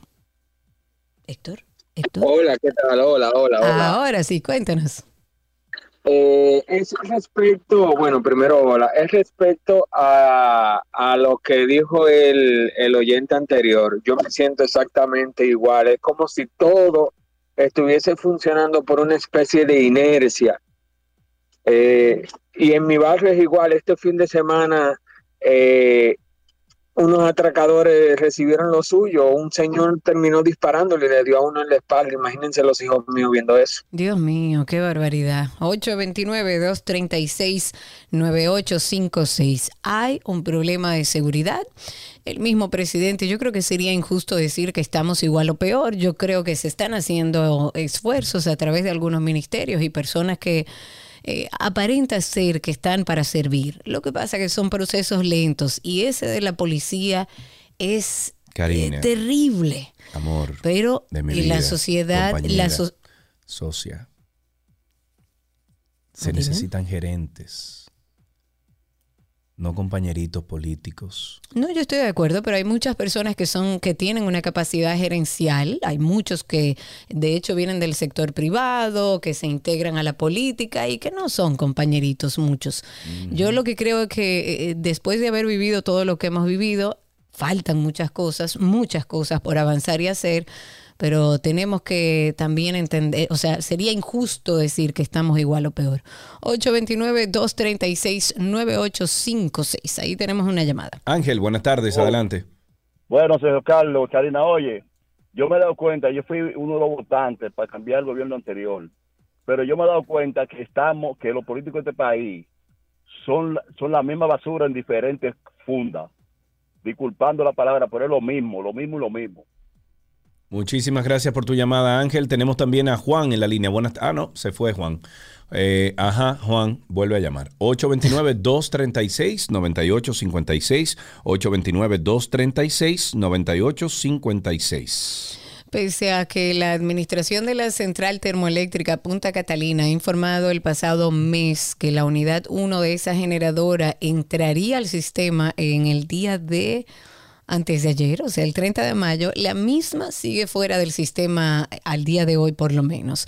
Recordemos que esta planta salió de manera forzosa del sistema el pasado 26 de marzo y desde entonces se le está dando mantenimiento a esta unidad, la unidad 1. En principio se dijo que la planta estaría fuera de servicio por 45 días. Eh, también se informó que los trabajos tardarían esos 45 días, pero luego se dijo de la extensión en el plazo, argumentando que correspondía o que este tiempo correspondía a que tanto la recepción de equipos, materiales y servicios como las actividades, las actividades a realizar se habían tomado más tiempo de lo estimado, debido eh, en parte a la crisis en la cadena de suministro a nivel global. La administración en ese momento estuvo explicando que estaba haciendo todas las diligencias debidas para que este proceso eh, sea lo más ágil posible. Ha pedido disculpas a sus clientes de Norte, de Este y de Sur. Ahí tenemos otra llamadita. Tenemos a Jeremías en la línea. Buenas tardes, Jeremías. Hola, hola, buenas tardes. ¿Cómo están ustedes? Muy bien, gracias a Dios. Cuéntanos. Qué bueno. Qué bueno. No, en cuanto a la preocupación de, de- de la, de la inseguridad en mi país, yo le tengo un planteamiento al gobierno porque eh, se ofreció en campaña y van para tres años y no resuelven. Que se recuerden al Capone. ¿Qué que pasó creó con Al un Capone? equipo- creó un equipo de trabajo insobornable. El problema de la... de- de Al la seguridad de Capone, país- el gángster. O sea, Al Capone no, le crearon. O sea, Ah, el- ahora sí, la policía, o sea, la policía, ahora sí. Elliot Ness, se creó un equipo de trabajo Sí. porque es que aquí la policía, mientras esté ese sistema, no vamos a cambiar. Totalmente de acuerdo, Jeremías, totalmente de acuerdo. Hay mucha gente que por tres pesos, bueno, hasta su mamá la, la pone en el medio. 829-236-9856, 829-236-9856 y también tenemos el Twitter Spaces arroba 262, creo que tienes a alguien ahí, ¿no? Sí, señor, tengo a Triple Maduro, nuestro amigo Triple Maduro. Cuéntanos. Mi gente, buenas tardes. Bienvenido. Tú sabes que entiendo que el gobierno, eh, o vamos a decir la justicia, quiere solucionar el tema de el embarazo a menores y demás. Yo estuve escuchando esta mañana a un comentarista político que estaba dando estadísticas de las menores que dan a luz anual en el país y anda por encima de las 2.800 menores. Tú sabías que cuando tú llegas con un tiro de arma de fuego o de un objeto punzante a una clínica, tú no te puedes ir, te llaman la policía. ¿Por qué no hacen lo mismo con las menores que dan a luz y buscan los papás de esos niños? Mira, eso es una, eso es una buena observación. Sí. 829-236-9856. Tengo a más personas a través de Twitter Spaces, pero pasemos al teléfono. Ay, Karina, ¿tú sabes quién está en la línea, Karina? Ay, me imagino. Ay, ay, ay. Y con ustedes, ay, ay, Yané. Buenas tardes, ¿cómo están ustedes? Incluso estaba lleno de mao mao. Ay, Yané. Con mucho oficio en mi casa, pero bastante oficio. Porque no es un marlín, es un. ¿Entiendes? Dime a ver, Janet, ¿cómo estás? Jane, querida, ¿cómo estás? Janet, Ah. ¿estás ahí? Sergio, sí, claro, mi amor. Ahora sí, cuéntanos. Oye, Cari Dime. y Sergio, le voy a decir una Ujú. cosa. ¿Sabes que este país está así fuerte, una zica, verdad? Hace falta también tener el sistema también, porque aquí los funcionarios grandes no bajan los cuartos para que los chiquitos trabajen. Aquí aquí no hay oportunidades para los jóvenes. Tú te harta de llevar currículo, todo el mundo lo sabe. Si tú no estás pegado, no te llaman nunca. Lleno de currículo. Y nadie te dice, "Ah, dime, nada. y que, tiene que tener que experiencia, que, señor. Pero si usted no le da una experiencia, ¿cómo va a tener experiencia? Dime, explícame. Eso- y otra eso- cosa, eso- Cari. Perdón, ¿qué Cari, perdón. Ah, no, no, Perdón, adelante, adelante. terminando. ¿Aló? Sí, Otra sí. cosa, mira. Te digo una cosa, mira, la emisora de ustedes se la están cogiendo los maos. A cada rato entran ellos ahí, que quieren cogerse todo. Señores, aquí hay una cosa que la, la policía se está jugando con eso, señores. ¿Dónde están las Fuerzas Armadas, señores? No solamente matando que los tigueritos de los barrios, no, que los mismos policías son los ladronazos, eso no es así. Muy bien.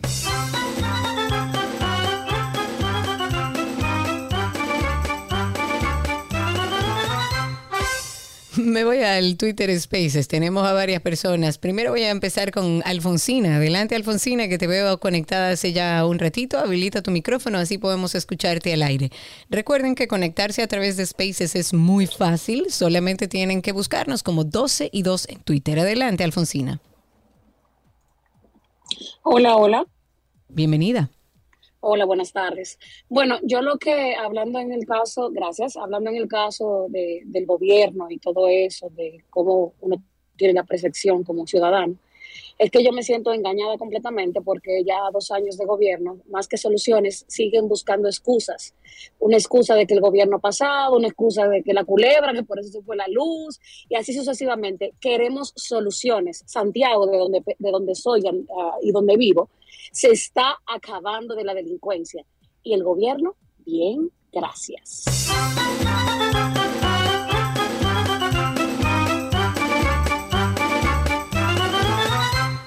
Para los que llevan anotación de Cari. Santiago. No, en ¿Eh? Santiago también hay un problema con la electricidad, con, con Sí. el, con, ¿cómo se llama? Con ¿La el luz? servicio eléctrico, pero un problema grande, grande, grande, ¿eh? Grande. Sí, sí, sí, sí, sí, lo hemos sufrido todos, aquí también en el distrito. 829-236-9856. Me voy con un tuit del día.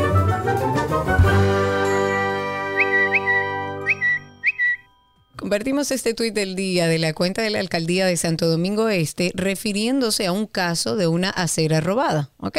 Para que tengan el contexto.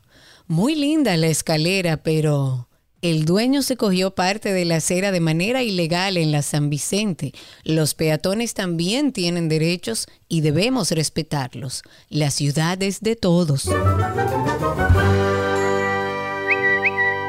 Y yo diría muy lindo el tuit, muy lindo el tuit. Se llevaron preso al que estaba en la acera robándose ese pedazo de cera, porque si, de acera, porque si no, no vamos a aprender nunca. Pero por Dios, Karina, es que tú sigues viviendo. Yo, ocho, dale con Twitter Spaces. Yo ni te Twitter Spaces, tengo, tengo a Daniel a través de Twitter Spaces. Adelante, Dani, cuéntanos. Hey, ¿qué es lo que ustedes dicen? Aquí estamos. Hey, eh, es referente a lo que están hablando del sistema, la delincuencia, los sobornos y todo eso. Yo creo que ya habría que comenzar desde cero, ¿no?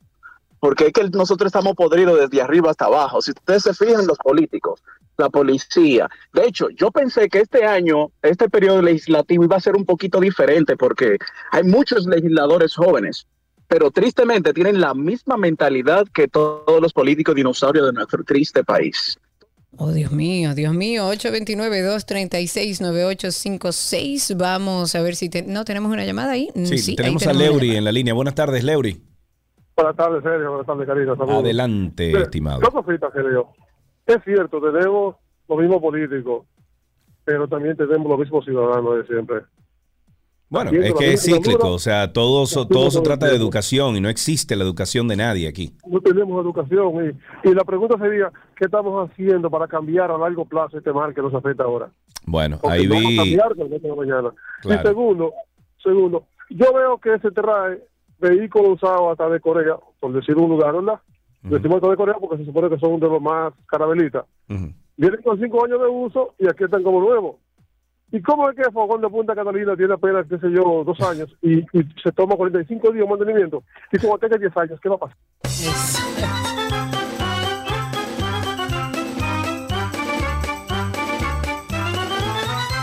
sería injusto que tú compararas a Punta Catalina con un carro. Vamos a partir de eso. No, claro, claro. Por supuesto. Es Dale como complicado. Que hay que, señores, y en el tema de la seguridad, yo sigo pensando, ¿por qué no sacan a los militares a la calle? En lo que terminamos el problema de la adecuación de la Policía Nacional. ¿Por qué que no sacan los militares? ¿Hay algún tema eh, legal, que hay algún tema que No sé. impida que mientras se controla todo el asunto estén los militares en la calle? En una oportunidad se hizo. ¿Por qué no podemos volver a hacerlo? Yo militarizara la frontera y y las grandes ciudades de nuestro país. Claro, y sacarlo a las calles mientras adecuamos la policía. Tengo a través de Spaces a Patricia. Pero Mejía. ojo, Adelante, cero, Patricia. cero de que, cero, ¿cómo se llama esto? Eh, lo- lo- la eh, la- cuando paran mucho a la gente, eso tiene un nombre. Eh, Retenes. Retenes, cero retenes. Yo estoy hablando de que, que los ladrones vean a los militares en la calle. No, no, y que lo agarren si tienen que agarrarlo y hagan su trabajo. Ahí tenemos a Patricia. Adelante, Patricia. Buenas tardes desde Pensilvania. Desde Yo- Pensilvania, adelante. Pensilvania, con un caliente sol aquí. Yo, eh, lo de la delincuencia que dice el señor antes, que, eh, que está peor, no, está igual. Lo que pasa es que recordemos que dijeron que era una percepción y es ahora es una realidad. Exacto. Ahora piden paciencia. Por lo menos no nos quitan la razón de que hay una situación que resolver. Ahora por lo menos nos dice tengan paciencia. Hablemos también de otras cosas. El Tribunal de la Instrucción de Peravia Perdón, y esta noticia ha generado mucho disgusto porque se ha dispuesto en audiencia preliminar el descargo de toda responsabilidad penal de Alexis Villalona. ¿Recuerdan quién es Alexis Villalona? Es el señor que le dio una golpiza que se la propinó a una señora de nombre Santa Arias el primero de enero de este año. Y la información salió, la ofreció Jorge de los Santos, que es justamente el abogado de Alexis Villalona. El juez, que se llama Argelis Rojas, consideró que el caso de Alexis Villalona era de acción pública a instancia privada, por lo que primaba la posibilidad de conciliación, cosa que estableció Santa Arias cuando firmó un acuerdo de retiro de los cargos. El fiscal de Peravia, Ángel Darío Tejeda Faval, calificó como una bofetada a la dignidad de las mujeres la decisión del Tribunal de la Instrucción de esa provincia. El representante del Ministerio Público entiende que no había razones legales para que el magistrado Argelis Rojas descargara de toda responsabilidad penal al acusado. Es por, es, es por lo que anticipa, recurrirá a las vías eh, legales que habilita el Código Penal y el magistrado Rojas, quien descargó a este agresor de Baní, como le conocían, fue el mismo que el 8 de mayo, perdón, 8 de marzo, Día Internacional de la Mujer, lo dejó en libertad al variarle la prisión preventiva de tres meses que le había dictado otro tribunal por una garantía económica de 40 mil pesos y presentación periódica. Luego de la golpiza contra Santa Arias, Villalona huyó, recordemos. Fue arrestado el 14 de enero tras una intensa búsqueda en un hotel de la zona norte de Baní. ¿Tuviste la noticia, Karina, de que Canadá anunció ayer martes que va a despenalizar todas las drogas duras? Eh, o sea, Ay, no incluyendo la cocaína y todo. Sí, es un proyecto piloto en Columbia Británica, en Canadá, que busca mm, re- frenar un poco la crisis de opioides que deja miles de muertos tratando, eh, bueno, al tratar las adicciones en lugar de, de encarcelar a los consumidores de drogas eh, por su posesión. En respuesta a un pedido de la provincia de Columbia Británica, la ministra federal de Salud Mental y Adicciones, ella se llama Caroline Bennett, dijo que el 31 de enero del 2023 estará en vigor una extensión a la ley, o exención más bien a la ley que permite la posesión de opioides, cocaína, eh, men- metanfetamina y otras drogas duras por un periodo de tres, de tres años. Los adultos en la provincia de la costa pacífica no podrán ser arrestados ni enfrentarán cargos por posesión de dosis personales de hasta 2.5 gramos de drogas duras y la policía no podrá confiscar el producto. Es bueno que ustedes sepan que ya hace meses, meses que el estado de Oregón en los Estados Unidos eh, hizo lo mismo, despenalizó las drogas duras, ahí tú puedes andar con hongo, con cocaína hasta cierta cantidad, obviamente. eh, y no te meten preso, no te la quitan, ni mucho menos.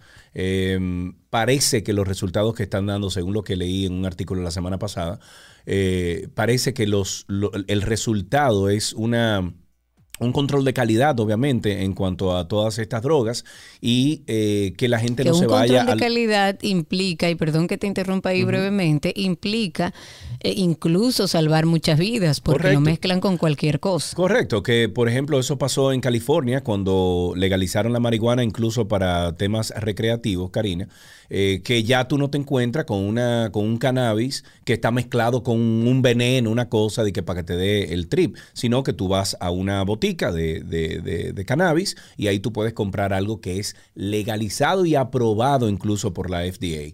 O sea que hay una y, y bueno, eh, Diario Libre publicó esta, esta noticia y hay una controversia ahí en los comentarios. Eh, si usted quiere puede pasar por Instagram y ver. Ahí tenemos dos llamaditas. Tenemos a Corsino en la línea. Buenas tardes. Buenas tardes, amigos. ¿Qué tal? Estamos vivos, Corsino. Cuéntanos. Eh, respecto a lo de Friusa, eh, que el caballero llamó, una cosa que sale aquí más no sé si es la más peligrosa. Corsino, no sé si puedes tomar el teléfono al oído en vez del Bluetooth porque no te estamos escuchando correctamente.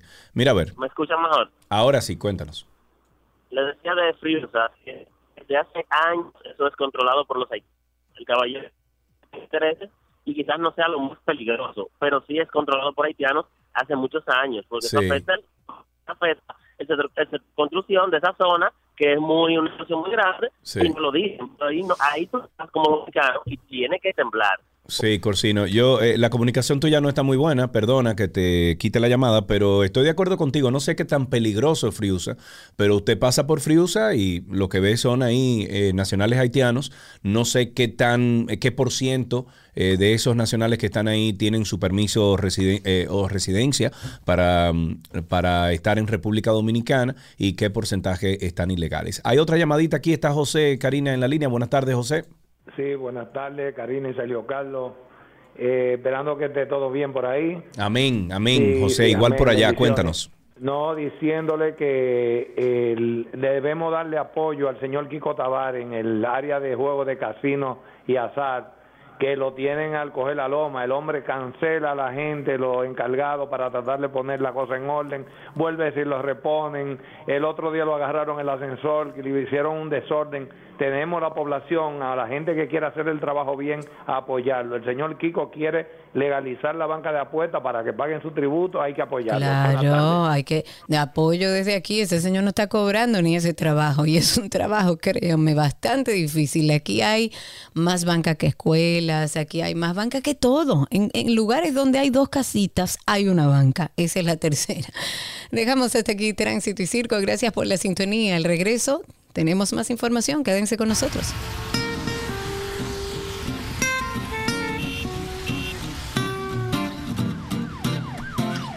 ¿Qué aprendiste hoy? Llega a ustedes gracias a Palapisa, expertos por tradición.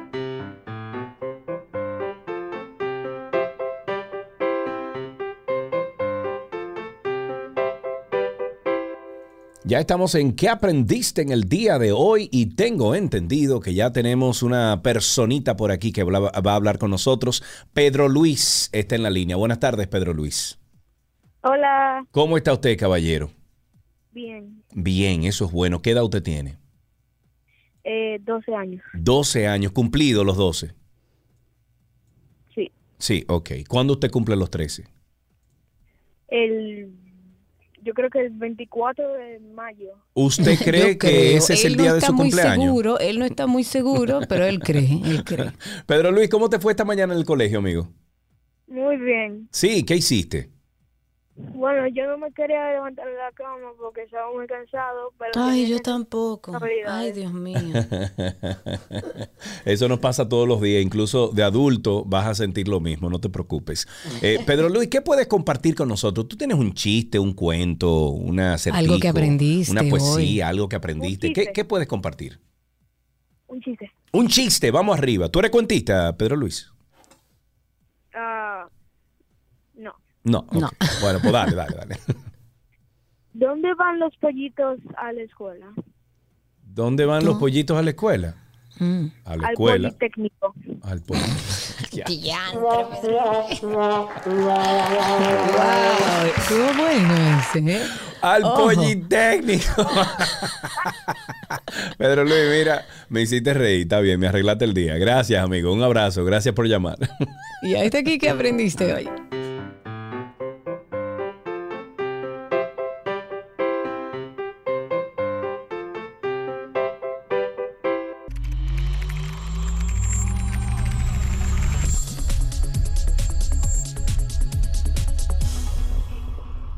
Aquí estamos en nuestro segmento de artículos tecnológicos. Tenemos a nuestro querido Dr. Mac con nosotros, amigo. Sí, sí, sí. Sí, sí. Como era en el principio.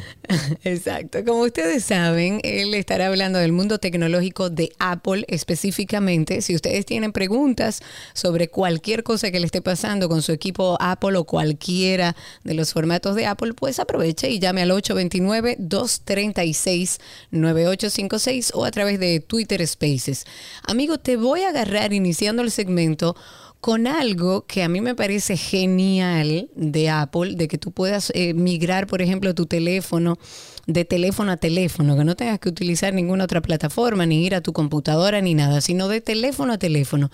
Pero debo es. decirte que lo he intentado muchísimas veces y siempre me da un error. ¿Cuál ha sido tu experiencia y, y si tú sientes que igual todavía a esto le faltan algunos arreglos? Bueno, mira, lo primero es que tú puedes hacer migraciones desde diferentes dispositivos, o sea, ya sea Sí. de un iPad a un iPhone, un iPhone a un iPad, una, o sea, un Android a un iPhone, eso existe también. Y, valga la, la dicotomía, pero también se puede hacer de un iPhone a un Android. O sea, la idea es que se están, obviamente Apple lo Que que, te sea más ayuda, fácil migrar lo que, ya- lo que ellos han desarrollado es de Android a iPhone y para eso hay limitantes también. Pero lo recomendable siempre es, número uno, tratar, porque no siempre es totalmente posible, de que ambos dispositivos estén en la misma versión de iOS. Si Ah, están en la misma versión, es más fácil hacerlo. Mm, Número ¿tú dos? Eso yo no tu. Wi-Fi debe de ser bueno, porque para algunas cosas necesitará hacer una conexión con el Internet. O sea que si tu señal de Wi-Fi no es buena o si tu red está muy cargada, tiene muchos dispositivos, no ha sido reseteada en mucho tiempo, pues puede ser que dé problemas. Lo otro es que estén cerca y que ambas antenas estén funcionando muy bien. Para eso el hardware debe de estar bueno en ambos, en ambos sentidos. La otra opción, que es la que tal vez yo prefiero muchas veces, es hacer un backup directamente en una computadora para que así por lo menos haya un backup tangible que tú puedas decir, mira, ahí hay un archivo en esa computadora, pero debes de tener, dependiendo del equipo que tú tengas, puede tener hasta un tera ocupado, porque ya el- iPhone 13 viene hasta de un tera. Entonces, Sí.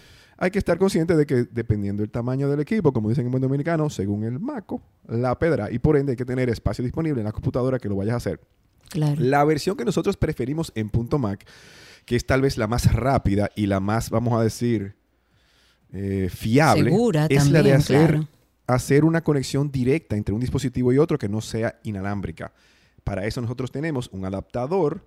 Tú sabes que no hay cable que exista que sea Lightning a Lightning, o sea, que sea Exacto. iPhone a iPhone, punta a punta, punta y punta igual. Pero se puede lograr esa conexión mediante un adaptador que se llama Lightning a USB, que es como el de la cámara. Entonces, ese Lightning a USB, tú le conectas un cable Lightning a USB y entonces ahí hace una Ah, conexión directa claro. y ella hace el paso. Y normalmente nos, nos hemos dado cuenta que como por cada 100 gigas se toma como una hora. Entonces, han llegado clientes que tienen, por ejemplo, un, un equipo de 500 gigas. Sabemos que el iPhone XS vino de 500 gigas. Entonces, tienen a veces 300, 400 gigas. Sabemos que por cada 100 normalmente toma una hora. O sea, a veces tienen que ir con mucho tiempo a la tienda para hacer el traspaso correcto. Claro, entonces, que no normalmente lo que hacen vez. inclusive es que les apagan las antenas para que no haya interrupción de una llamada que vino en el medio ahí. Que ah, sabemos que hasta el sol de hoy, cuando entra una llamada, pasan a veces hasta cosas raras en el teléfono porque las antenas manejan diferentes señales, diferentes eh, eh, eh, capacidades de energía. Entonces, lo recomendable, primero tratar de hacer un backup en la nube, que es por lo menos tener algún tipo de, de- de copia de seguridad. Luego, tratar de hacer un backup en la computadora para también tener eso ahí antes de tú hacer el traspaso. Sí, claro, y luego, entonces, si no lo logras, pues entonces pásate por punto Mac. Nosotros, con tiempo, te vamos a conectar un equipo a otro y normalmente te vamos a lograr eh, hacer ese traspaso. Yo te voy Si a no poner aquí Víctor Backup, porque si hay algo que Víctor me enseñó hace yo creo que como 20 años cuando nos conocimos, que yo fui a buscar un equipo Apple, él siempre, "Ka- Karina, hiciste backup, Karina, hiciste backup, Karina, ¿tiene tu backup? y yo creo que ya lo aprendí. Es tener las cosas dos veces, o sea, tenerlo en dos sitios. No sirve de nada guardar en un, en un disco duro externo y borrar del sitio donde lo tienes. Y me ha pasado con mucha gente. Ayer me preguntaron que qué pasa con cuando o sea, una persona, lamentablemente, tenía su Apple ID de su hijo, o sea, el, de, el del personal, el, de la- el del, del adulto, lo tenía también su hijo. Y su hijo tenía su, su foto y quería espacio en su dispositivo y borró fotos y borró Ay, ay, videos. ay, ay, ay, ay, ay. Y también lo borró de la papelera, porque eso tiene como un filtro que, que dura 30 días en lo que borra todo. Los Y esa pellicos persona se después de eso. con que le borraron todo. Mira, yo lo que le dije mío. fue que he visto que ha, ha- ha sido la solución para algunas personas que llamen directamente al 1-800 My Apple. Que Apple, si tú, no sé de qué manera lo logras a ellos, como que dice, conquistar, decirle que fue algún error, ellos a Ujú. veces, si tú tienes eso, ese backup en la nube, ellos te saben decir, mira, te voy a poner tu backup de hace tres días, por ejemplo, por decirlo así. Exacto. Y he visto que, no, no, es, no te lo puedo decir a ciencia cierta, pero entiendo que ellos a veces tienen posibilidades de, de traer un backup para atrás. Ahora, para eso es que está el- la, la función de eh, cuando te sale la ventanita que dice, ¿estás seguro? Ese está seguro, por eso no se puede confiar en tener el Apple ID con otra persona. No le dé a todo, ok. Hablemos entonces del WWDC 2022. ¿Qué esperamos? iOS 16, nuevos sistemas operativos, MacBook Air, que viene supuestamente rediseñado. ¿Qué hay por ahí? Bueno, especulemos un poco. Mira, eh, sabemos que todos los años este, esta conferencia de desarrolladores ocurre y este año será digital, como eh, fue desde que, eh, desde que tuvimos a la pandemia. Este año no será diferente, comenzará el lunes y obviamente ya están en el aire las cosas que podrían salir. Entre ellos siempre se está esperando que alguien, o sea, lo que atrae a la gente siempre es hardware. ¿Qué, qué dispositivo nuevo viene? Se está rumorando de que ya es hora de que el MacBook Air cambie y que el MacBook Air venga, tal vez como se recuerdan. Tú, tú tienes que recordarte, Cari. ¿De No- no cuál? por nada, pero porque seguro tuviste tal vez una similar. Una Sí. iBook de colores. ¿Te acuerdas? La iBook era una, una laptop que parecía, le decían clamshell, parecía como una conchita y venía de Mm. colores naranja, azul. No, yo creo que nunca tuve bueno, una de esas. la idea es que Apple podría seguir en la línea del nuevo iMac de 24 pulgadas que viene en 7 colores y podría lanzar el MacBook Air, su laptop más popular por el tema del costo, en diferentes colores. Ay, me gusta. Se habla también, obviamente, de los diferentes sistemas operativos. Sabemos que en esta conferencia que Apple da los eh, adelantos que harán en iOS, iPadOS, WatchOS, etcétera, etcétera, etcétera. Y este año se está hablando de que podrían compenetrar en el lado del iPhone eh, la mensajería con redes sociales. Se está hablando como que podría haber mucha, mucha interacción ahí. Y en el caso del Apple TV, eh, sabemos que el Apple TV, como eh, obviamente reside en el hogar normalmente, podría seguir teniendo funciones de automatización y control de dispositivos del hogar. Entiéndase luces, televisión, Genial. música, todo lo demás. O sea que podríamos ver esa integra- integración para que el Apple, TV, el Apple TV siga siendo como el hub de la casa. Ujú. Pero obviamente tendremos que esperar la conferencia del lunes, donde ellos van a, a revelar todas las cosas nuevas.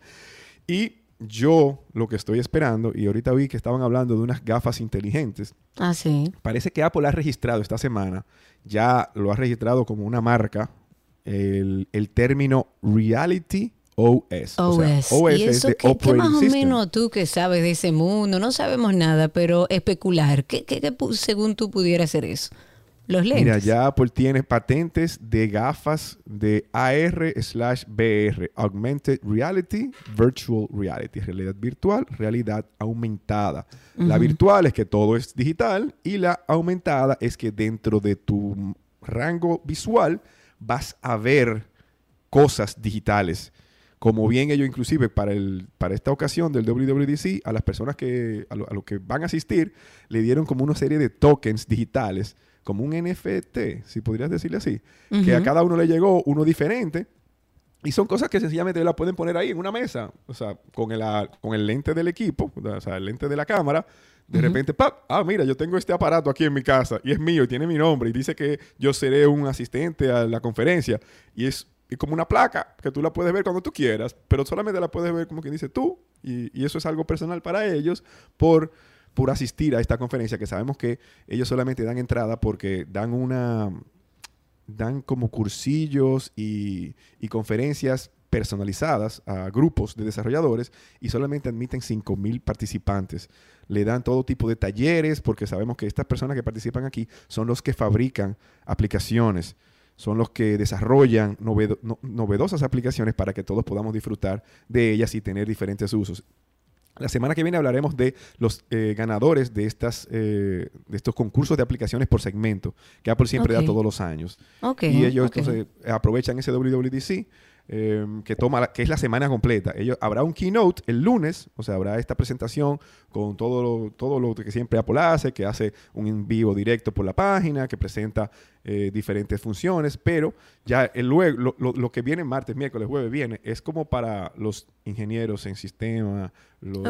IT, los desarrolladores. Entonces es un contenido que no es tan, eh, vamos a decir, eh, digerible para el resto de los atractivo para el público nosotros. general. Pero lo que sí es que vamos a estar pendientes para la semana que viene. Víctor estará actualizándonos con todas estas informaciones. Y recuerde que si ustedes tienen cualquier equipo Apple, necesitan una orientación, necesitan arreglarlo, perdieron alguna información, está Punto Mac, distribuidor autorizado y centro de servicio autorizado Apple, que está en nuestro país desde el 2005.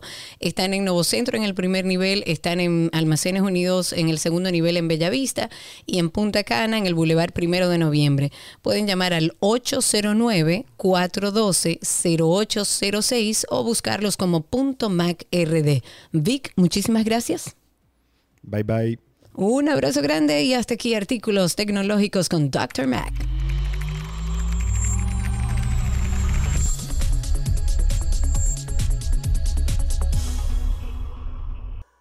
Las noticias actualizadas llegan a ustedes gracias a la Asociación La Nacional, tu centro financiero familiar, donde todo es más fácil.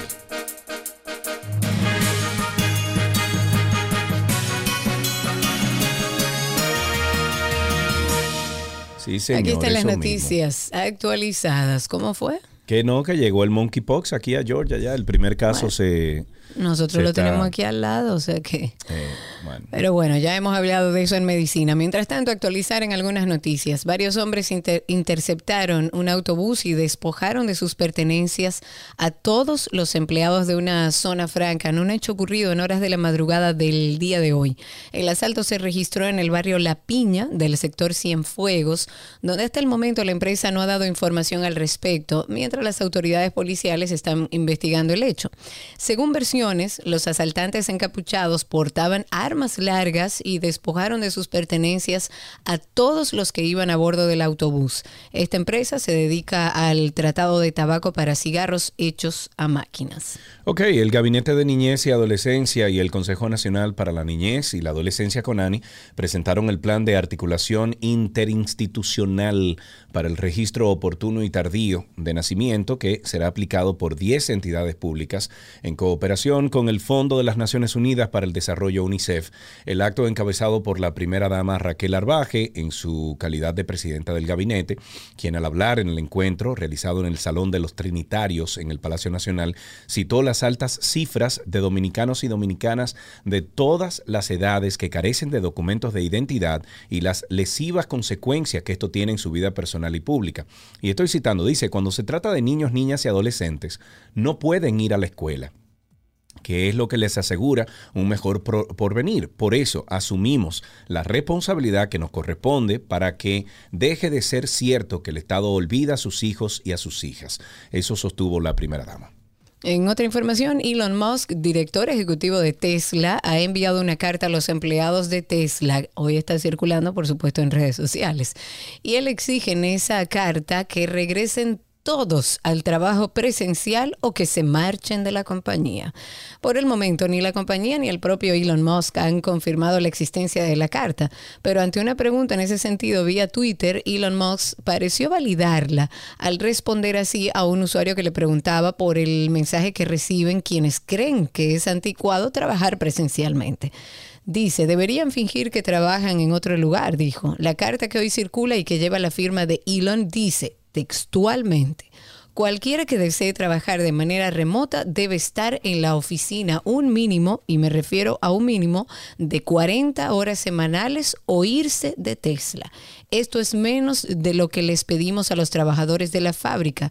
Eso dice el mail fechado el 31 de mayo y en ese correo también se señala que las circunstancias excepcionales serían consideradas y revisadas directamente por Elon Musk. La Regional 15 de Educación anunció hoy la realización de una consulta nacional que tiene como objetivo la transformación cualitativa de la educación dominicana y garantizar la recuperación total de la interrupción educativa que se produjo por la pandemia del COVID-19. Esta consulta que realizará eh, se realizará en la Regional 15. Se llevará a cabo el viernes 10 de junio a las 8 de la mañana hasta las 4 de la tarde en la Universidad del Caribe Unicaribe, a la que están invitados a participar todos los actores claves del sistema educativo de esta demarcación regional, en la cual estarán participando representantes de la Asociación Dominicana de Profesores, organizaciones de la sociedad civil, además del estudiantado y las asociaciones de padres, madres, tutores y amigos de la escuela. La metodología implicará la formación de cinco mesas de trabajo con los temas eh, escuelas inclusivas, equitativas, seguras y saludables, aprendizajes y competencias para la vida, el trabajo y el desarrollo sostenible, aprendizaje y transformación digital, docentes, docencia y profesión docente y financiamiento de la educación. El tercer tribunal colegiado del Distrito Nacional, recuerden que absolvió a los acusados de soborno en el caso Supertucano, presentó los argumentos por los que tomó la decisión y ha manifestado que los tribunales no están llamados a dictar sen- sentencias salomónicas para apaciguar la furia de la opinión pública ni del eh, poder político. Cinco estudiantes y tres profesores de la Escuela Básica Padre Hebrea en el municipio de San Francisco de Macorís, esto es en la provincia de Duarte, fueron diagnosticados con coronavirus. Debido a esta situación, las autoridades del Ministerio de Educación, conjuntamente con la Asociación Dominicana de Profesores, decidieron cerrar ese plantel. El presidente de la sección, o de esta seccional en San Francisco de Macorís, de la ADP, estoy hablando de Robert Frías, explicó que decidieron suspender la docencia para evitar que se propague la enfermedad entre la comunidad educativa y la clase magisteri- ma- magisterial. Dijo que otros centros educativos como las Caobas y el Liceo Sur del sector Los Rieles también han registrado casos positivos del virus. Con esto finalizamos estas noticias actualizadas aquí en 12 y 2.